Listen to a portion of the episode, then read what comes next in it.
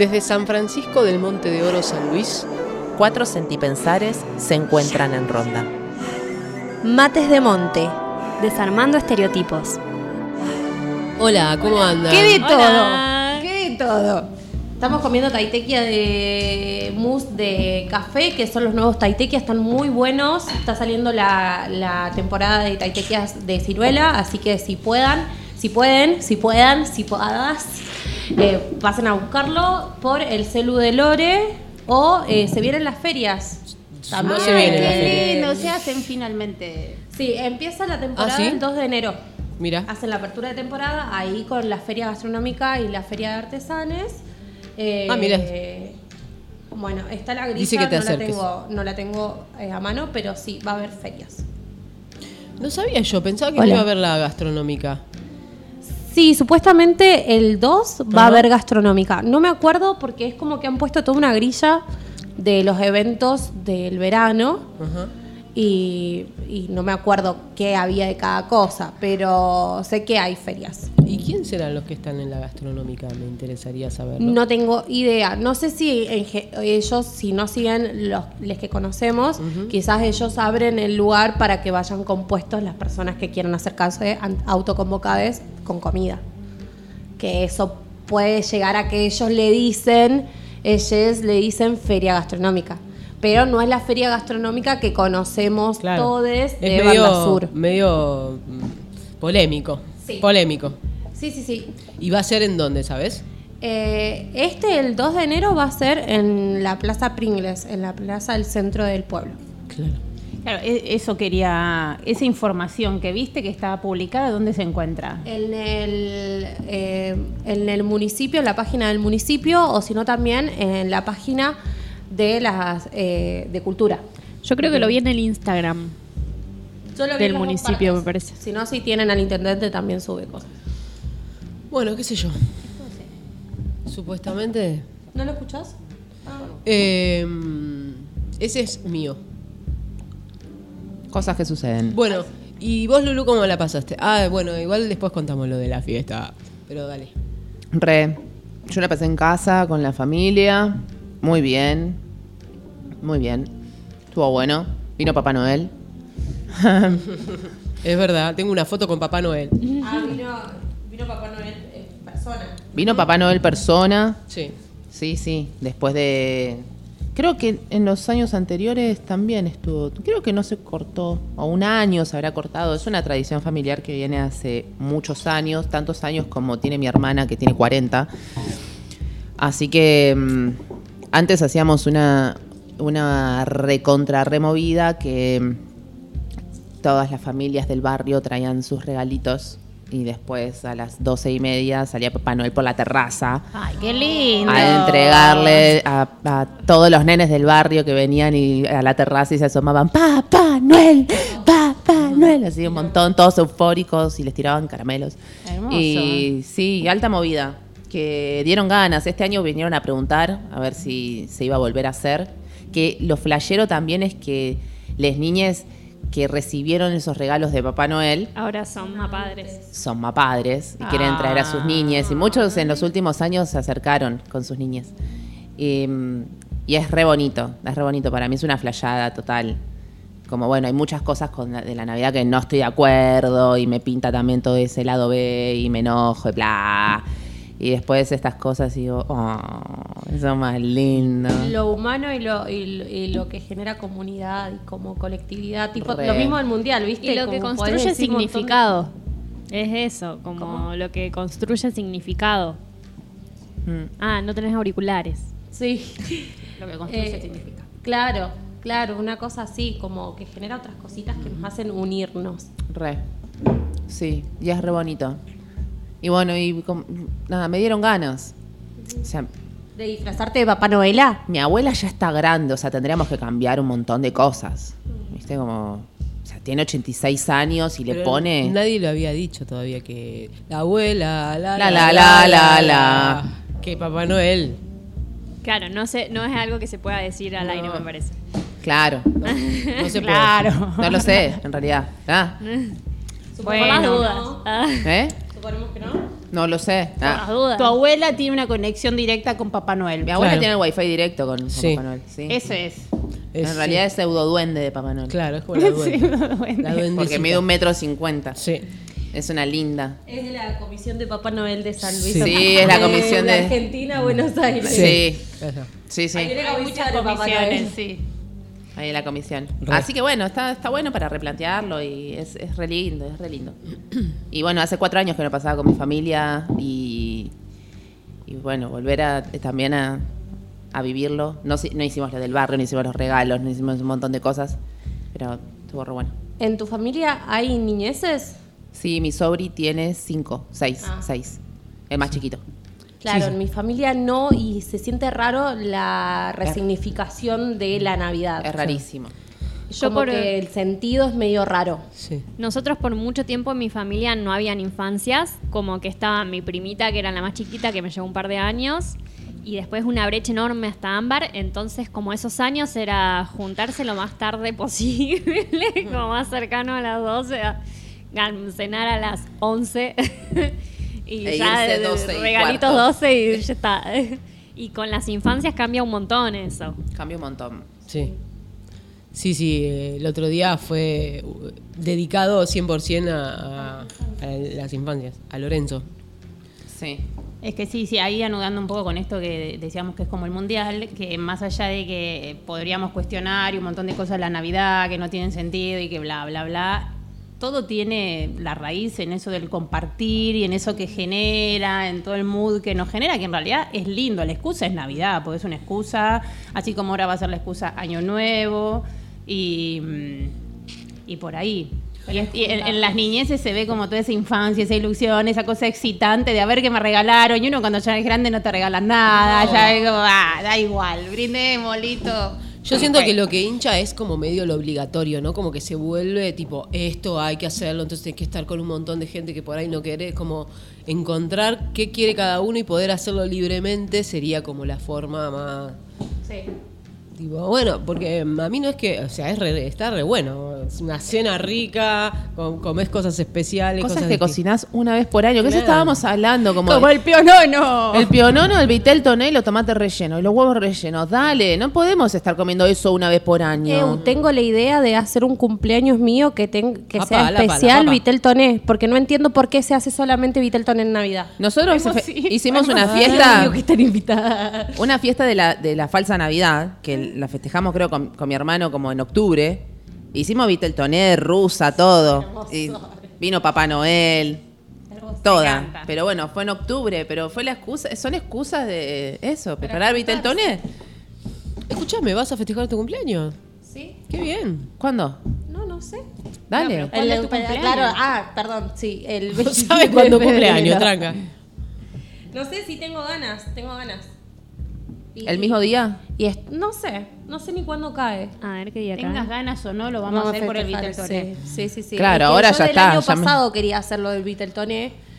Y bueno, siempre me pasa que un amigo cumple el 26, entonces en general todos nos Lunes cae. el- ¿Ah? Lunes. Bueno. Domingo, después de las 12. El 20, ¿no? Cae- Fiestón. 27 cumple. 27. de Y el 26 igual, febrero. si festejás el de Germán, es de domingo. Puede ser. Ahí después de 12. Sí, pero bueno, eso siempre pasa, que siempre nos vamos a la casa de Germán, ya como que estaría lo mío también, porque me saludan ahí, siempre queda en eso. Por eso yo te pregunté, ah, ¿vas a festejar Sí, tu sí, cumpleaños? Sí. Me parece muy bien. Podés hacer un almuerzo. ¿De vitel toné? Claro. Ay, mi amor. Un picnic, si no, sé, lo que o- sea. Y de hacer otras salsitas también, como Claro. para meterle unos pancitos. Me encanta. Cosas ricas. A mí eh, me regalaron una cosa este este Papá Noel. ¿Qué Me te gustó. regalaron? Un libro hermoso que me encanta. ¿Qué libro? ¿Qué libro? Ay, no me acuerdo cómo se llama. el- algo de los animales, pero no me acuerdo. Algo del vine. Hacia un mundo más animal. Hacia un mundo más animal. Es hermoso. Hoy entré en una conflictiva hablando de los animales. Me encontré un pajarito en el medio de la calle, en, en la plena ciudad. Que estaba la madre ahí tratando de levantarlo. Ya no era tan chiquito, entonces no lo podía levantar fácilmente porque estaba gordito. Eh, y ya lo pisaban los autos. Y estuve como dos horas así. Como diciendo, Bueno, ¿qué hago? El mismo, el- la, la misma especie del que yo había eh, tenido antes. Alto me karma. Yo digo, ¿por qué será cuando se acercan así de tal manera? ¿Por qué será que, que- que- que pasan esas cosas en, la- en- en el mundo de las no coincidencias, digamos? Ah, o sea, te, te- dejaste la pregunta abierta, o sea, ¿cómo será que...? Claro, ¿qué pasó con el pajarito? ¿Lo salvaste? ¿No lo salvaste? No, ¿Qué pasó? Al final eh, lo pusimos en un árbol, se sostenía, porque era, ya estaba, tenía plumaje ya, o sea que estaba, creo que le dicen cuando es. Bueno, hay una parte de su evolución en que tiene un nombre tipo volador, que es cuando ya tienen plumaje para empezar a practicar a volar. Ajá. Eh, y, y ya tenía eso, nada más que bueno, estaba medio como recién con... Y entonces se quedaba sostenido en una ramita y bueno, más cerca de la madre para ver si lo podía ayudar, que la madre estaba en el techo de un edificio, o sea. Pero bueno, quedó ahí. Lo lograste, digamos. Igual lo sacaste del peligro de los autos. Eh, ella se, se- eh, eh, escuché el griterío de la madre desesperada porque estaba abajo del cordón. Entonces, eh, los autos era una calle retransitada a una cuadra de la peatonal. Entonces la madre estaba como loca. Pero bueno, no sé, ojalá haya sobrevivido. Me lo iba a traer. Mi amor. Mi mamá me- no me dejó. me dijo, ¿qué vas a hacer con él? Mi Con mamá el- no me dejó. Con el pájaro en el auto todo el día. Sí, el problema no es ese, sino que tenés cuatro perros. Ay, ¿Cuántos verdad. tenés? ¿Son cuatro? Y que después se lo pueden comer, como ya ha pasado. Como ya, claro. Ya Hay pasamos por esta. En los inicios de Mates de Monte, casi que pasó eso. Depresión. Duelo de pipí. Bueno, y Vicky, ¿cómo la pasaste en Navidad? Fue medio raro. Eh, lo festejamos, fue una larga cadena de, de parentescos. Ah, pensé que iba a decir de eventos desafortunados. También quizá. ah, no. Eh, en la casa de. Lo tengo que pensar mucho, siempre me quedo trabada un año y medio. De los padres del novio de la hermana del novio de mi hermana. Yo-. Ahí se entiende la cadena. Claro, yo no me acordaría eso, o sea, decir, lo tengo que pensar. Es que Yo estoy ni me- pensando un montón.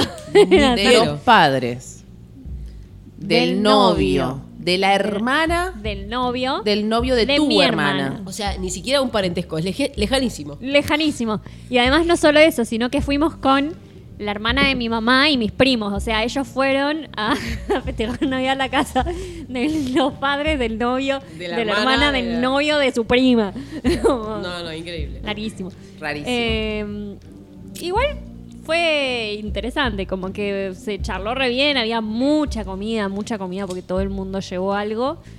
Eh, yo soy anti Viteltoné, debo decirles. No, No, pero si ya sabemos, si Vicky le pasa siempre eso, no le gusta el chocolate, saca, Sí le saca el el queso. chocolate. Bueno, cosas así te pasan. Hace poco te gusta el chocolate, que no es del Team Vitel Toné, Pará, le saca el queso, le No, saca no el puede ir queso a a tu la cumpleaños. pizza. Sí, pues, no lo puedo creer. Escuchame, pero, pero sí, yo, yo, yo me lo creo, me lo creo porque Sí. le saca el queso a la no me pizza. gusta nada No sé- proveniente del mar. ¿Y O tuviste, sea, no tuviste el tupé las otras veces de decirme que era aburrida con los sabores de helado? No me diga que te dijo eso. Sí, porque le dije que me gustaban los de agua. Ah. Amiga. Y ella no come dulce de No. leche, dale. Eso, hay algo Sí, que no te gusta. dulce de leche. Algo que no te gusta, el helado. El queso. El queso. No, pero hay algo dulce que no dijiste que no te gusta, tipo el chocolate helado o el helado con chocolate. El no. chocolate hace poco Hace que... poco lo co- lo- chocolate así Claro. amargo, hace poco lo como, pero pero lo como. Eh, y bueno, yo la verdad es que ahora como Viteltoné, porque antes no le prestaba mucha atención, la verdad, tengo que decirle. Hasta que encontraste que es como Que es lo más. Una de las Bueno, tantas maravillas de del hecho, mundo. creo que esta Navidad solo comí Viteltoné, porque era lo más rico. No, y un poquito de cerdo. No, pero y aparte viste que es una combinación muy rara. Tipo, la salsa es Atún. atún, mayonesa, Sí, sí. crema Tremendo. y vinagre. Creo que le ponen un poquito de vinagre para que le dé acidez. Y tengo la duda si la carne es de po- es de cerdo o de vaca. ¿No es peseto? ¿O es lengua? ¿Qué es el peseto? Peseto. Pelleto, peseto. ¿De dónde viene? Búscalo, Es- Vicky. no, yo tengo una duda existencial. ¿Es pelleto o peseto? peseto. Peseto. ¿Pelleto o peseto? Para mí es Peseto. pelleto, pero Depende Nah, cómo lo quieras nombrar. pelleto. Depende pero soy nombrar. Ah. Claro. Pasame el pelleto. No, yo digo el peseto, la Peseto. verdad. ¿Es peseto? ¿Qué dice el público? ¿Es pelleto o peseto? Yo le digo peseta. Bueno, Yo creo que Hagamos digo una encuesta. El pelleto, Por el pelleto, estéticas pelleto, y morales. Peseto, no sé. claro, sin ningún Sí, fundamento sin alguno. ningún fundamento. Creo que pelleto me queda muy mal. A la estética de la cara cuando lo digo.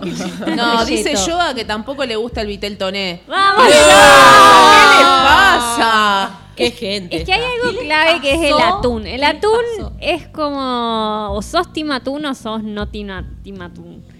Y, a- y además, si no te gusta la carne, como a mí, que no soy muy fan de la carne, y es una comineta que... Pero aparte las lonjas No de hay pe- chance. Claro, pero esa carne finitos. está buena. La combinación es una bomba. Sí. Sí. Sí. Riquísima. Y es como fresco. Ay, es una carne que no te cae pesada Sí. y es fresca. No, y Sí. aparte, ¿cuántas te podés comer? Montón. 84. El tupper, eh, todo. todo. Sanguchito de vitel toné, Y si te mami. queda salsita, después podés Ah, con el eh, pancito, tipo, un tracas, ta- tracas, tracas. No, está- aparte puedes estar cuatro días comiendo vitel toné en almuerzo y cena eternum. Por todo el año que no se come. Anoche comimos vitel toné. en el cumpleaños había vitel toné. Anoche comimos vitel toné. ¿Anoche fue el cumpleaños? Sí. Creo que sí. ¿Fue ayer? Sí. Wow. Ayer, ayer viniste de Buenos Aires, Lulu, sabelo. Wow. Qué Ay, flash. no nos cruzamos en la ruta. Igual No. Vos salís muy temprano siempre, ¿o no? Sí, salimos a las, igual salimos a las 6.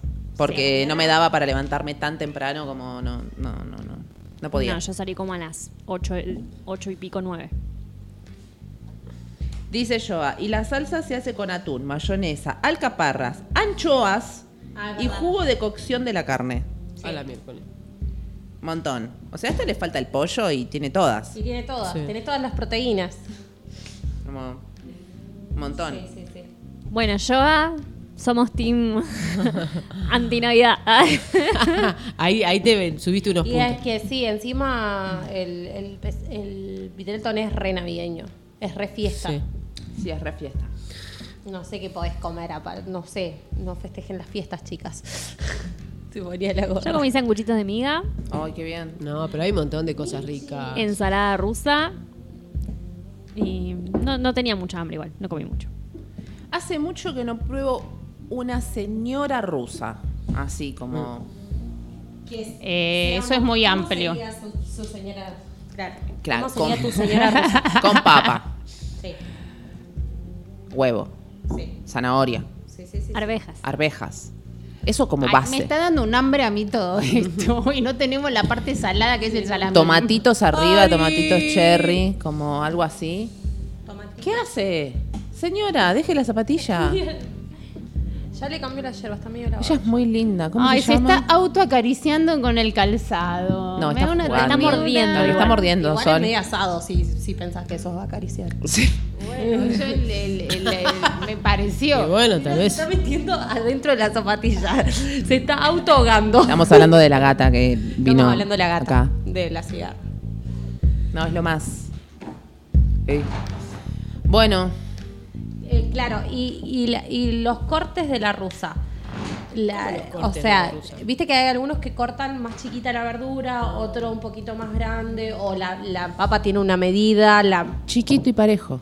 chiquito y parejo, todo el mismo corte. Chiquito y parejo. Zanahoria y también papa y todo chiquito y parejo. Otra pregunta, eh, ¿ustedes le ponen pollo? ¿A la rusa? Sí. No, pero bueno, acepto una rusa con pollo. Claro, porque creo que la rusa es, es así sin pollo y la ensalada de ave Ah, tiene pollo. tiene pollo, que es la misma base de la rusa, pero con pollo y mayonesa. Me encanta. El salpicón de ave yo lo conozco, pero con arroz. Claro, Arroz. el salpicón creo que es una comida de lo que sobra Claro, de, es- eh, del, De todo. del- del- Los restos. Sí, en mi casa lo hacían más que le decían los trapos sucios también. Ah. Eh, del ¿El piedo? Pollo, al horno. ¿Qué? Milanesas. De la carne, del asado que sobraba. Sí. no, de- de lo que se hace en una olla con agua, con mucha verdura y carne, con Guiso. osobuco, Guiso, eh, estofado. Puchero. puchero. ahí está. Ay, cómo costó. Puchero. Puchero. Mi última neurona del año.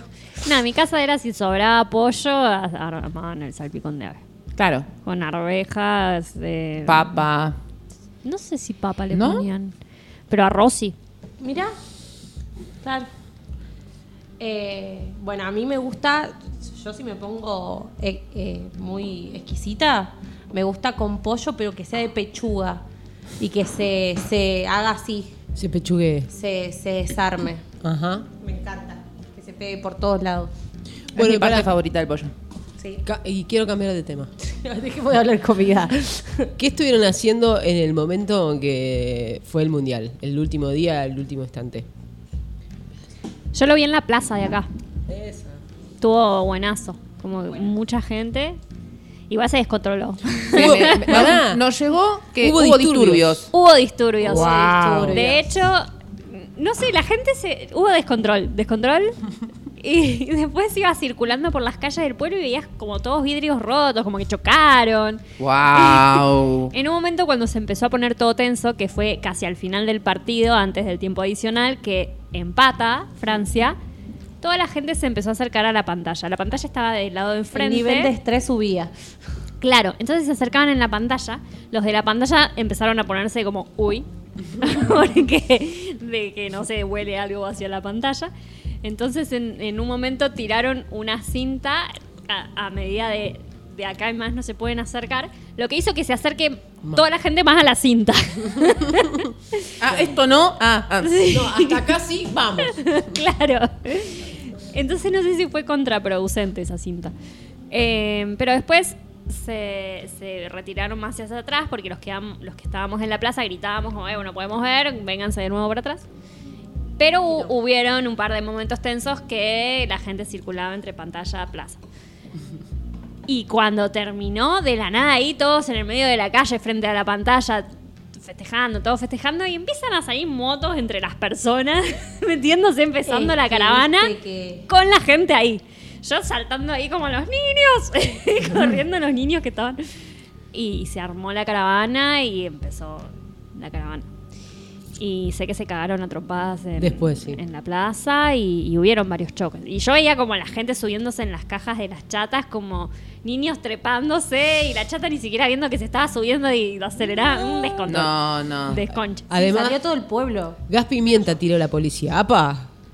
Un ¿En montón. serio? Bueno, pero igual Así dicen, así Igual- me contaron. Dicen en Igual eso les encanta, ¿viste? Que capaz que lo hacen por... Bueno, pero digo, Perdón, estaba un- estábamos tomando mate y viene el señor de las tortitas de la esquina corriendo. ¡Se cayó un boludo! ¿cómo? Se ve que venía uno borracho de banda sur. Me mató y se cayó un boludo. ¡Se cayó un boludo! Se ve, necesito la ambulancia. No. Y claro, ¿Dónde se cayó? eh, bajó la, la bajadita de la candela y eh, se ve que en el tumbito la clavó, hizo así, ta, Chu. la cabeza contra el piso. Qué bajadita de la candela. que La La hostería. bajadita de la hostería. La Ajá. loma. Ah, Eh, re- parece que chicoteó con la cabeza, parece que como que fue fuerte y empezó medio a convulsionar. Y el hombre por eso buscaba, creo que sobrevivió. Ah. Pero en el momento eh, fue mucha frustración. Tremendo. Sí. Mirá todo lo que pasó. Wow, nosotros estuvimos en una en otra frecuencia otra peli. totalmente diferente, tipo un nivel de felicidad, de disfrute, Sí, de la la la la la, ¿no? Y Sí, como sí. wow, mira qué loco porque estábamos en Buenos Aires, Sí. donde se vibraba realmente, eh, de hecho duró varios días. Sí. Sí. Por lo menos dos, tres días duró, más después el martes, que los muchachos, muchachos, ah, pero No, era como una buena energía, de mucha alegría, Sí. disfrute en la calle con la gente y en te tocaba Aires. bocina el otro día. Eso fue como tremendo. ¿Qué cosa? Que nadie. Yo salí con la camioneta, Ah, nadie re- te tocaba bocina, re re felices. felices, Sí, sí, sí. re en En una. una alguien se paró, tipo se, no, se le paró el auto y como que el, la típico era que empecemos a... Pa, pa, a- nada, pa, tipo pa. lo esperábamos, había otro auto adelante, además de nosotros. Esperábamos, sí, arrancó, ah, y yo dije, ay, nadie tocó bocina. Como era como que dura esta felicidad, no sé. Sí, yo me, me cansé de ver videos y en una un hombre dijo, ¿cómo necesitamos esta felicidad? Y otro decía, yo soy enfermo de Racing, ¿eh? Enfermo de Racing. Y ahora voy y estoy abrazándome con los del rojo y los quiero, los quiero a todos. Sí. Claro. Muy hermoso, Sí, sí, muy Sí, hermoso. unía unas brechas interesantes. Por eso qué loco que en Buenos Aires, que es un lugar donde suele haber otra energía, Sí. cero conflicto, o dentro de lo que vivimos y vamos hablando con amigues y todo, nadie, ¿no? Como, o lo que se ve. Yo tengo una teoría, pero se Y la voy a contar de después. fue Igual en el ¿Dónde centro sí se descontroló. En el centro de Buenos Aires. ¿En el obelisco? Creo que sí. Yo sé que. Creo que se- se murieron personas, creo. ¿Murieron? Creo que sí. Lo que Ya pasó es que alguien se tiró. Hay un chabón que estuvo en coma Claro. porque se tiró del puente y no le pegó al micro. Claro. Sí. Como que se, quiero- se quiso tirar al Para micro mí y no le, le, no erró. le calculó a O la sea, no distancia es de que la hubo caída. disturbios de que la gente se Claro. peleaba entre sí. No, eso no, sino Sino- de, de descontrol de subirse encima Sí. de los Claro, techos como de... que eso sí. como mucha demasiada en algunos casos como la alegría y no, no Euforia. Sí, me Claro. llegó un chabón de que se, se quebró alt- am- ambas gambas. Sí, yo lo vi el video. Es- Claro. ese video es tremendo. Ese video es tremendo. Pero claro, son cosas que se hacen uno mismo a de uno manija. Claro. De manija, de no es nivel que de hubo- excitación y bueno, pasadísimos, pero no. Al menos con- dos muertos y más de 30 heridos. Sí, habría yo- que ver las causas. sí, pero, o sea, Sí, hubo hubo- 5 millones de personas Claro, en un momento. claro, Hubo, encontré una estadística como de eso, de dos muertos y no sé cuántos heridos. Por en- cantidad de gente. Por cantidad de gente y daba el 0.0062% Claro. de heridos. Claro. Como dentro de 5 millones de personas y fue como... Y una masa toda descontrolada. Estamos re bien. Porque nos dejaba, o sea, no había una contención o represión de eso, cero. Y habría que, que, averigu- que, que ver los heridos por qué fueron, si fueron por esto No, de... para mí fue eso de que por ahí se emborrachaban mucho y capaz que le flasharon a una caída, a, un- a una subida. O sea, el O que podían volar, boluda, Claro, sí. El que se tiró del puente, o sea, está re loco. Se, digo, ¿qué hace? Se tiró. A mí me- Acá Mucho- igual el descontrol no era en ese sentido. O sea, sí se cagaron una trompada, sí, sí hubieron choques, pero para mí de, de- de- de descontrol de, de gente. Sí, de- igual que de te caes a trompadas porque te conociste con el otro. Claro, pero no es lo mismo que vos te lastimes a vos mismo que te pongas a cagarte a trompadas con otro. Es Sí, otro. eso fue para mí. medio Sí, choque. no, no sé cómo, en qué contexto fue la A cagada mí de lo que, lo que más me, me genera un flash de que hablaban mucho los medios eh, cuando ganamos fue todo un día de festejo sin los jugadores, al otro día llegaron tarde y después al otro día, fueron tres días más o menos de festejo. Domingo, lunes, martes. Sí. Eh, Me das que para mí todos tendrían que haber sido feriado más o menos o eh, algo así. Eh, habría que cambiarle la Es yerba, que pero habían bueno. dicho que iba a ser feriado y después no fue nada y fue como, ah. El martes. No, porque el, martes el fue, día que iba a ser feriado era el que llegaban claro. los jugadores, pero los jugadores no llegaron. Entonces, No. En realidad no sé si feriado, pero asueto, Fue asueto. en el centro para Sí. todas las personas que trabajan, a- bueno, y eso. Sí. Bueno, y, y hablaban mucho sobre el tema de cómo le gusta al argentino subirse a las alturas. Porque fue es el límite era el obelisco, o sea. De ahí yo creo que tanta gente herida, porque hay muchos limades que se subían a no sé dónde, a, a- a los techos de los metrobús, al obelisco, a los semáforos. ¿Vieron el meme de si no te si, si no El te contestas porque no quiere contestarte del chabón en el semáforo subido arriba del Sí. semáforo contestando mensajes?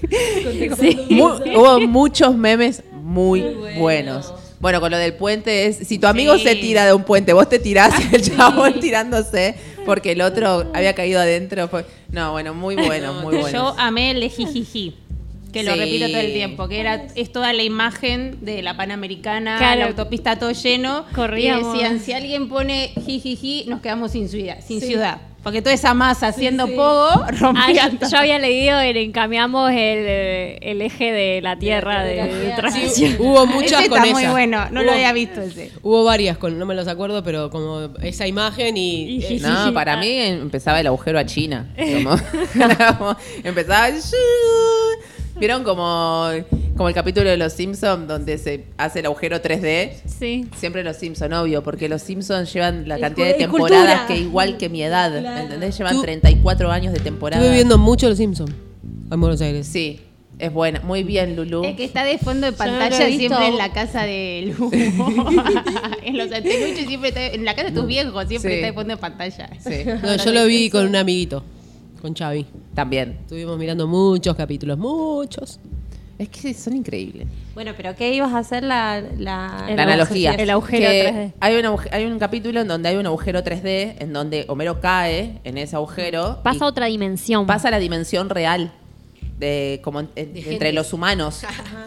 Y pensaba en algo así, ¿viste? Como se hace un agujero ahí eh, lleno de autopistas y la lala. Y no sé, generamos un agujero a otra mundo- dimensión. Caes en el mundo de Los Simpsons. Y, Me- y- hubo muchas revelaciones.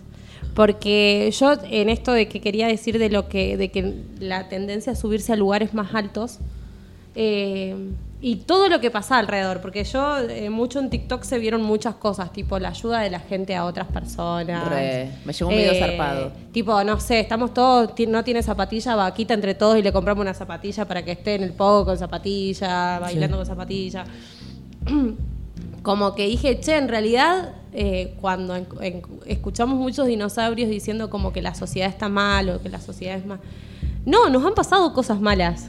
No quiere decir que nosotros estamos mal o somos malos, porque en estas situaciones en donde de verdad nos vemos la cara, donde no hay una red social o un medio que esté representando nuestras ideas, eh, somos copadísimos y nos recuidamos entre todos. Somos copadísimos cuando estamos contentos. Claro. Cuando estamos con la vibración de la alegría, ahí aflorece lo mejor de nosotros. Eso es lo que pasaba también. Estaban todos felices. Felices. Entonces ahí como que se da vuelta todo a la otra moneda. Y sucede todo eso. No, no. Por eso lo que hay que hacer es estar feliz. Por eso hay que comer taitequias y chocolate. y del toné. Y de mousse de café. Ay, qué bien. Eh, bueno, ¿qué les parece si, no sé, o ponemos un temita o arrancamos con el tema, lo que ustedes quieran?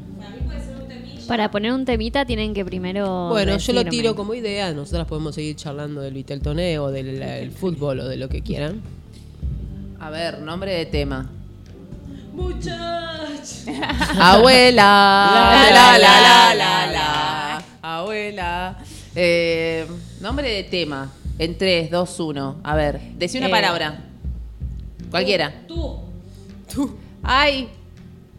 Ay, no sé. Amor. Alegría.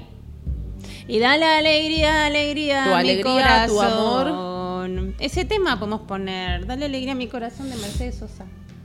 De Mercedes Sosa. Porque Bueno. nos dieron una alegría Bueno. corazón. Es, no, es, Dedicada a los muchachos. no es el himno de la alegría, ¿no? No, no. El himno de la alegría De es Mercedes Sosa. También al toque Hay- se me vino Fito Páez. Hay y muchas perdí. versiones. Claro. Hay muchas versiones de esa canción. ¿No es de Mercedes jugando un Sosa? juego. eh, Mercedes Sosa no tiene ca- canciones de ella, creo. ella no es todo. Ah, bueno. La interpreta ella entonces. Claro. descubrimos un juego nuevo para los viajes Muy bueno. que se llama Mesa, Mesa Autostada. Muy bueno. Mesa. Ah, ¿sí se llama? Mesa Autostada. Mesa que amasa, amasa. ¿Cómo era la canción? Hay una Mesa que más aplaude. Hay una canción que se Sa- sa- Sa- sa- sa- Sacusa, Ya tú sabes, ya tú sabes, ya tú sabes, ya tú sabes. sa- Ya tú sabes. Eh, bueno, mesa tostada. La onda es que una persona tiene que elegir un objeto mentalmente, ¿no? Como, qué sé yo, botella. Yo elijo botella. Entonces, la otra persona me pregunta, mesa o tostada. Y yo tengo que asociar entre esas dos cosas qué es lo que está más cerca de botella. Y puedo ir por, por ejemplo, la tostada, si me como la tostada, después necesito tomar algo, o de la mesa, Porque se apoya la botella en la porque se apoya la. Entonces, bueno, elijo, qué sé yo, mesa. Entonces vuelve a preguntarle a otra persona: ¿mesa o casa? Mesa. ¿Mesa o comida? Mesa. Como seguir eligiendo. Lo más cercano. lo Pero más ponele, ahí cercano. podría haber sido comida. Puede ser. Bueno, según por dónde lo quieras Sí, Es llevar. que la, eh, la botella tiene que ver con una bebida, Sí. no es comida. Claro, puedes Sí. decir comida. Bueno, comida o bebida. Bebida.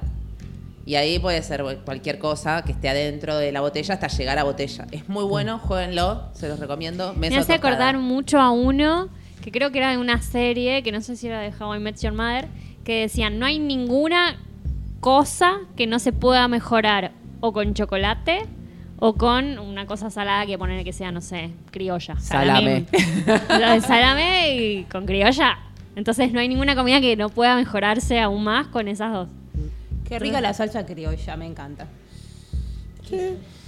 Bueno, pero es un juego que tiene mucho que ver con la libre asociación. Claro. Sí. Está muy bueno. Es muy bueno. Y es muy infinito.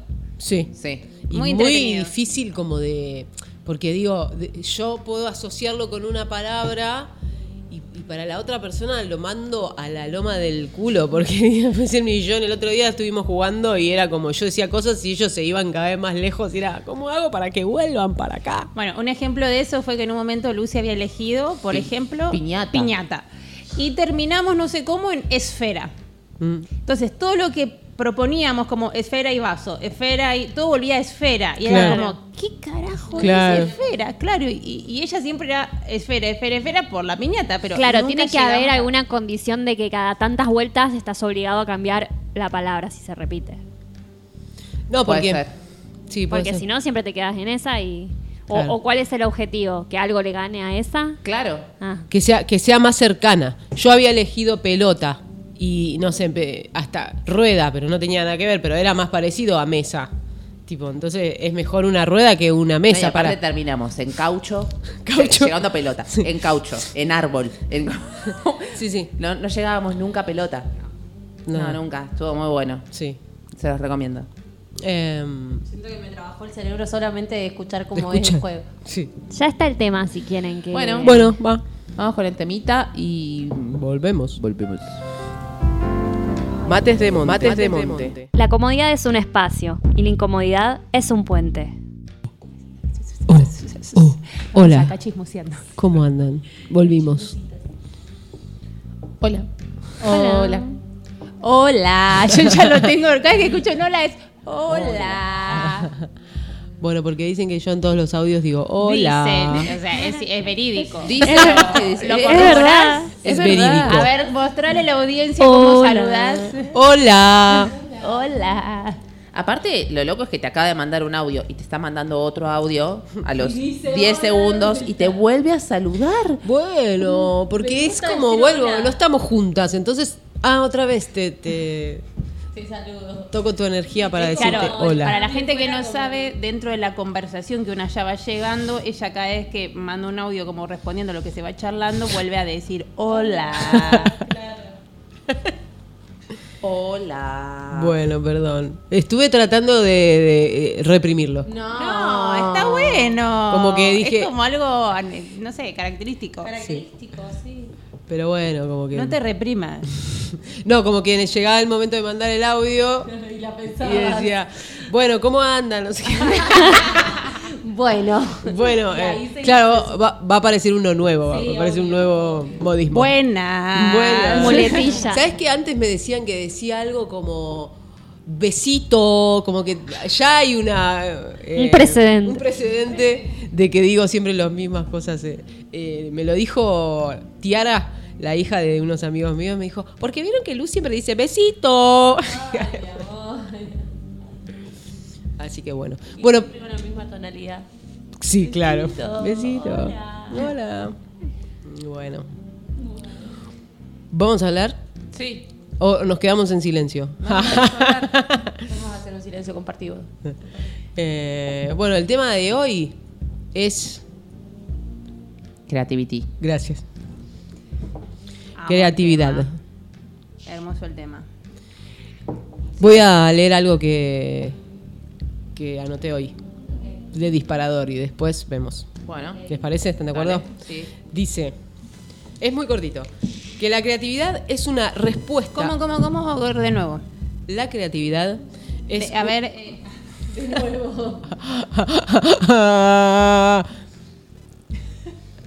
La creatividad es una respuesta novedosa a, a un problema que se nos presenta. Y lo voy a leer de nuevo. La creatividad es una respuesta novedosa a un problema que se nos presenta. Esa es una de las. Una reacción que puede transformar, una reacción distinta, una acción distinta que puede transformar una parte del mundo o el mundo entero. Eh, chequeame la, Estoy- la etimología, Estoy en eso. por favor. Bueno, eso es lo que escuché hoy en un podcast. Momento etimológico del programa. O sea, tenemos ahí la definición de podcast y ahora vamos con la etimología. Esperen que la estaba buscando Me gusta justo. del podcast. Eh, Me gusta, ¿eh? Tengo que encontrar alguna página así de referencia de etimologías, porque en realidad siempre voy. Creo que hay, ¿eh? ¿Vieron que Sí, les pero voy mandé? cambiando todo el tiempo. No leen ustedes lo que les mando, qué triste, ¿eh? Les mandé la definición de etimología y la definición de sanar. ¿Qué era? La imagen en Instagram. Sí. Y fueron unas seguidillas muy buenas. Estaba la de curar, la de sanar, la de amar, Ah, sí. que era, creo que es de cultura inquieta. Que la sacó. Sí. Muy buenas. Muy buenas. Acá tengo la etimología. La palabra creatividad está formada con raíces latinas y significa cualidad relativa a crear.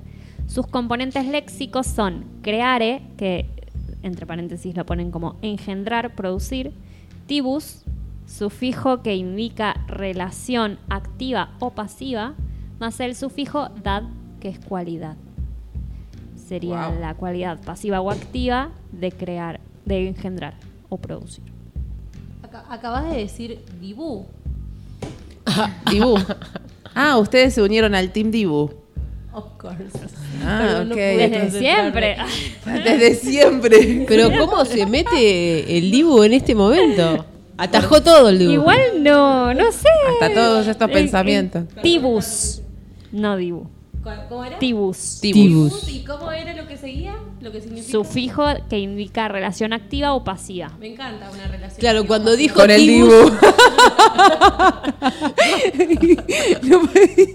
cuando dijo Tibus vos ya desconectaste. Yo no pude pensar en otra. Dibu, Dibu, Dibu, Dibu, Dibu, Dibu. Perdón. Yo acá tengo un mensaje de Prince A ver. ¿De que Prince? nos envía a todos nosotros. ¿Qué ¿Quién es dice? Prince? ¿Quién es Prince? Prince. El cantante. ¿Y cómo nos envía un mensaje, Prince? Gracias, gracias Prince, querido. Más allá, pero yo lo tengo acá hace tiempo. Y recordé que lo tenía hace tiempo y aplica mucho para nuestro tema de hoy. ¿Qué Dale. dice? Dice así, dice ser. Crear algo de la nada es uno de los mejores sentimientos y se lo deseo a todo el mundo. Es el cielo. Firma Prince. Hermoso. Hermoso.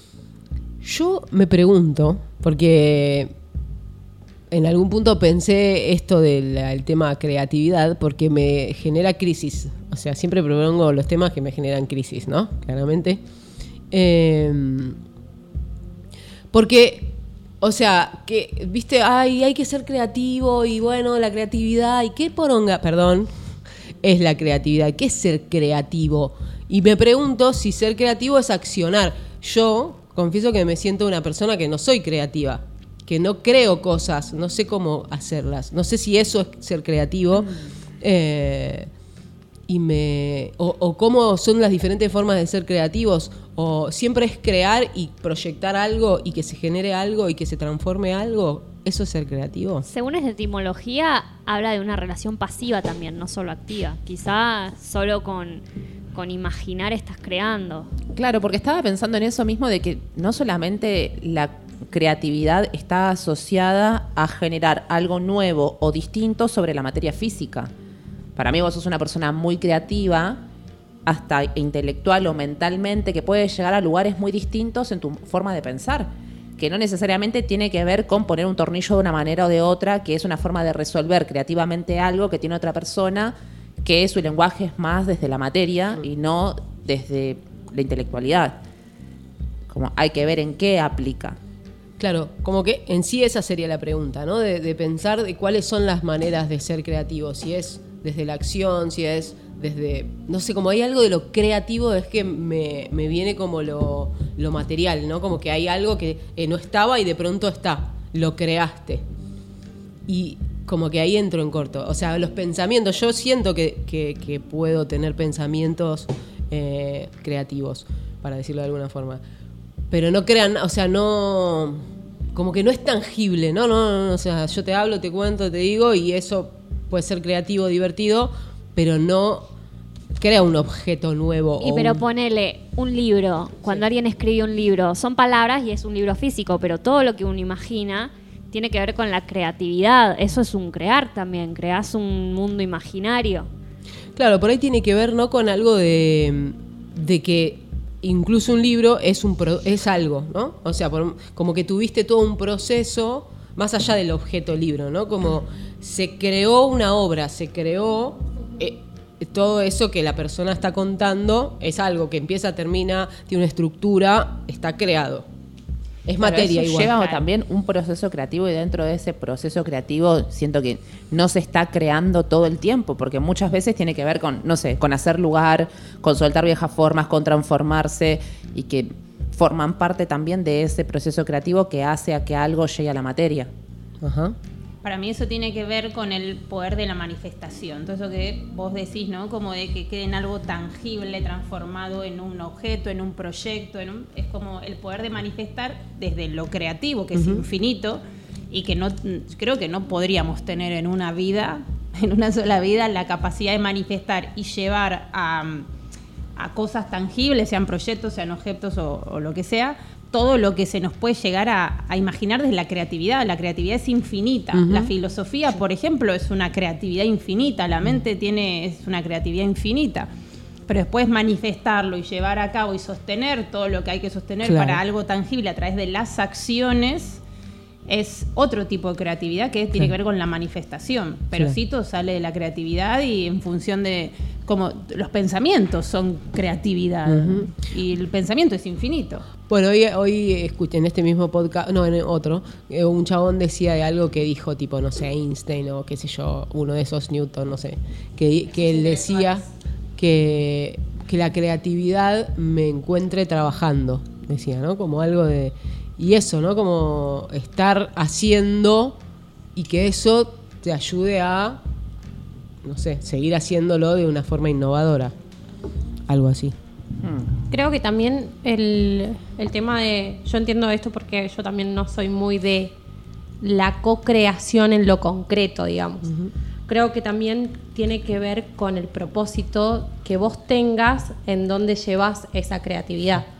Eh, y, y lo pasa que creo que pasa algo con la creatividad hoy en día y en este mundo es que se valora mucho la creatividad concreta Claro. lo que llega a un fin. Incluso siento que a veces la creatividad implícita es un paso para llegar a la concreta, que sería la valorada. O Claro. sea, todos esperan que si estás en inspiración, llegues después que esa inspiración lleve un libro, una Claro. obra, un... eh, Sí, o incluso pensaba, o un taller, o una, una tienda con- de objetos, o un algo que Claro. además te reditúe algo, otra sí, cosa. Sí, sí, sí. Como que. Porque incluso una obra de arte, ¿no? Es como. Bueno, te, te reditúa, no sé, reconocimiento, Claro. plata también, pero como algo que vos haces para, y que los otros admiran, o bueno, a- les transforma, o lo que sea. Como que en general se esa es la creatividad, se supone, o bueno, es lo que yo, mi prejuicio. Sí, yo, tam- yo sien- también siempre estuve en crisis con esa palabra, más que nada porque también el tema, es la palabra crear, también Claro. está recontra eh, direccionada eh, desde un imaginario de decir algo, algo moldeado, algo concreto, y, y la verdad es que yo a veces no llego a esos lugares. Eh, la mayoría de las veces no llego a esos lugares. ¿Y la Pero sí Ah. siento como Que la etimología esa hacía foco en el engendrar. Claro, Claro. pero eso deviene en algo. Claro, claro, O sea, es el, es el proceso en donde vos producís algo. claro. Entonces, eh, como... Pero a veces me pienso y digo, bueno, yo a veces soy creativa hasta en, en cómo me vinculo con las personas. Claro. Eh, no sé, a veces cuando pienso que, que soy de una manera y de repente me veo charlando con un niñe, Mm. que los, creo que los niñes, las niñas es como que tienen un foco muy grosso en el tema de, la- de lo novedoso, de la creatividad, de lo que llama, y, y me siento re bien respondiendo en ese vínculo. Y, y yo misma me noto transformándome. Pasa que a veces siento que los movimientos son diferentes. Es como más una planta, lo, como los movimientos de una planta, lo- la creatividad me parece como, como implícita. Creo que uno lo va sintiendo. No sé si es tan eh, una experiencia para el afuera. Ajá. Eh, pero sí, también me- me- es difícil como que uno valorarse, me parece, en lo que se valora colectivamente. Eh, Claro. Sí, por ahí pensaba con todo esto que decían que mm, como algo de más allá de la creatividad, eh, sacarle la significación de todo esto, ¿no? De que crear es algo que tiene que traer un objeto, porque también es crear un hijo, bueno, que es lo... Y como algo de... Como esto de todo, ¿no? Que, no sé, eh, el significado de las palabras o a dónde remite, ¿no? El amor es estar con alguien toda la vida, como, y lo estamos desarmando. Tal vez es empezar a, a valorar otras formas de, de creatividad que no es crear un objeto y que, que sirva para algo o que transforme algo o no lo sé igual si, si, si tiene sentido. Yo creo que en, en parte está sucediendo eso.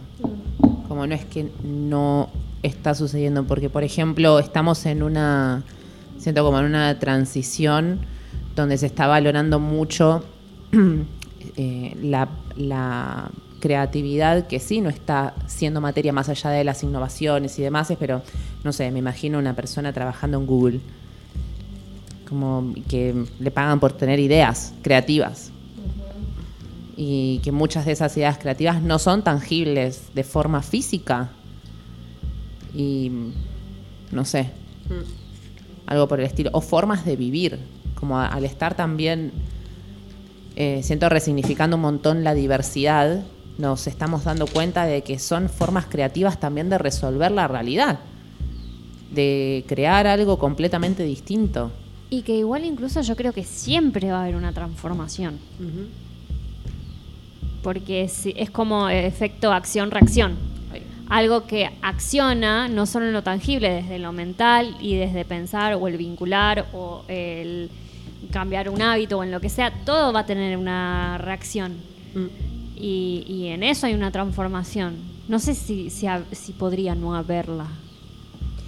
Sí, a mí dentro de este plano, cuando, viste, cuando te preguntan, bueno, ¿y vos qué sos? ¿O a qué te dedicas? Eh, Esas preguntas que se suelen hacer, ¿no? Sí. A mí Las últimamente, de hecho, hoy lo todas. apliqué Ah. súper bien y fue como, bueno, ¿y tu vida cómo es? En lugar de preguntarle a una persona, che, ¿qué haces? Fue como, ¿y tu vida cómo es? Bueno, yo de- dentro de estas preguntas y esos rótulos, hace tiempo que fue como, bueno, decidir eh, ubicarme en decir, bueno, soy artista. Como para englobar un poco de una forma simple, ¿no? De forma general. Y lo el eslogan que viene luego es como mi mayor obra es mi vida misma. Ajá. Entonces, eh, cuando podemos ser eh, conscientes un poquito de esto, de que podemos decidir, de que podemos elegir, de que podemos decir, che, para, por más que tenga esta realidad preestablecida, no la quiero y empieza a cambiar un poco todo y empezamos a redireccionar, mm, estamos creando continuamente, desde el instante cero en que nos despertamos cada día, que abrimos los ojos, desde el momento que decidimos, me levanto o no me levanto. Eh, ¿Con qué ánimo me levanto? Eh, ¿Desayuno? ¿Qué desayuno? ¿A dónde voy? ¿Voy al trabajo? ¿Me quedo en casa? Todas esas pequeñas decisiones que son decisiones que hacemos de forma automática y son muchísimas por segundo, estamos creando cada uno de los instantes de nuestra vida. Y ahí es cuando este este eslogan también de, los, de, de esa frase de sos creador de tu propia realidad, que es 100% Es que sí. Claro. para mí, ¿no? dentro de mi, mi filosofía de vida, verídico. Esa es la creación, eh, más allá de si creaste un libro, un objeto, una canción. Sí. Siento que, lo de- que ese tipo de creaciones son, me sale la palabra placebo, no sé por qué no es una palabra que suelo usar, pero son como placebos de gusto, que es, es más un entretenimiento y un hobby decir, creé esto, porque siento que la creación posta con toda la energía es la vida misma. Ya después creé un libro, creé un programa nuevo, creé una idea para Google, siento que son hobbies de entretenimiento, por donde canalizar una creatividad más lúdica también.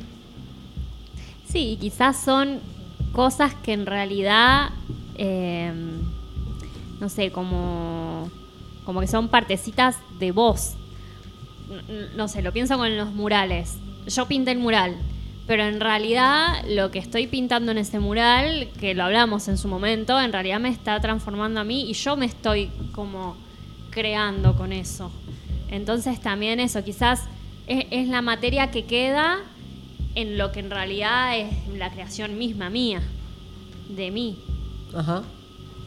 Sí, eso me encantó. Es la materia que crea de tu propio proceso, de tu propio vivir, de tu propio como ir caminando. Lo que va quedando y lo que va ahí como desplegándose de tu, de tu caminar.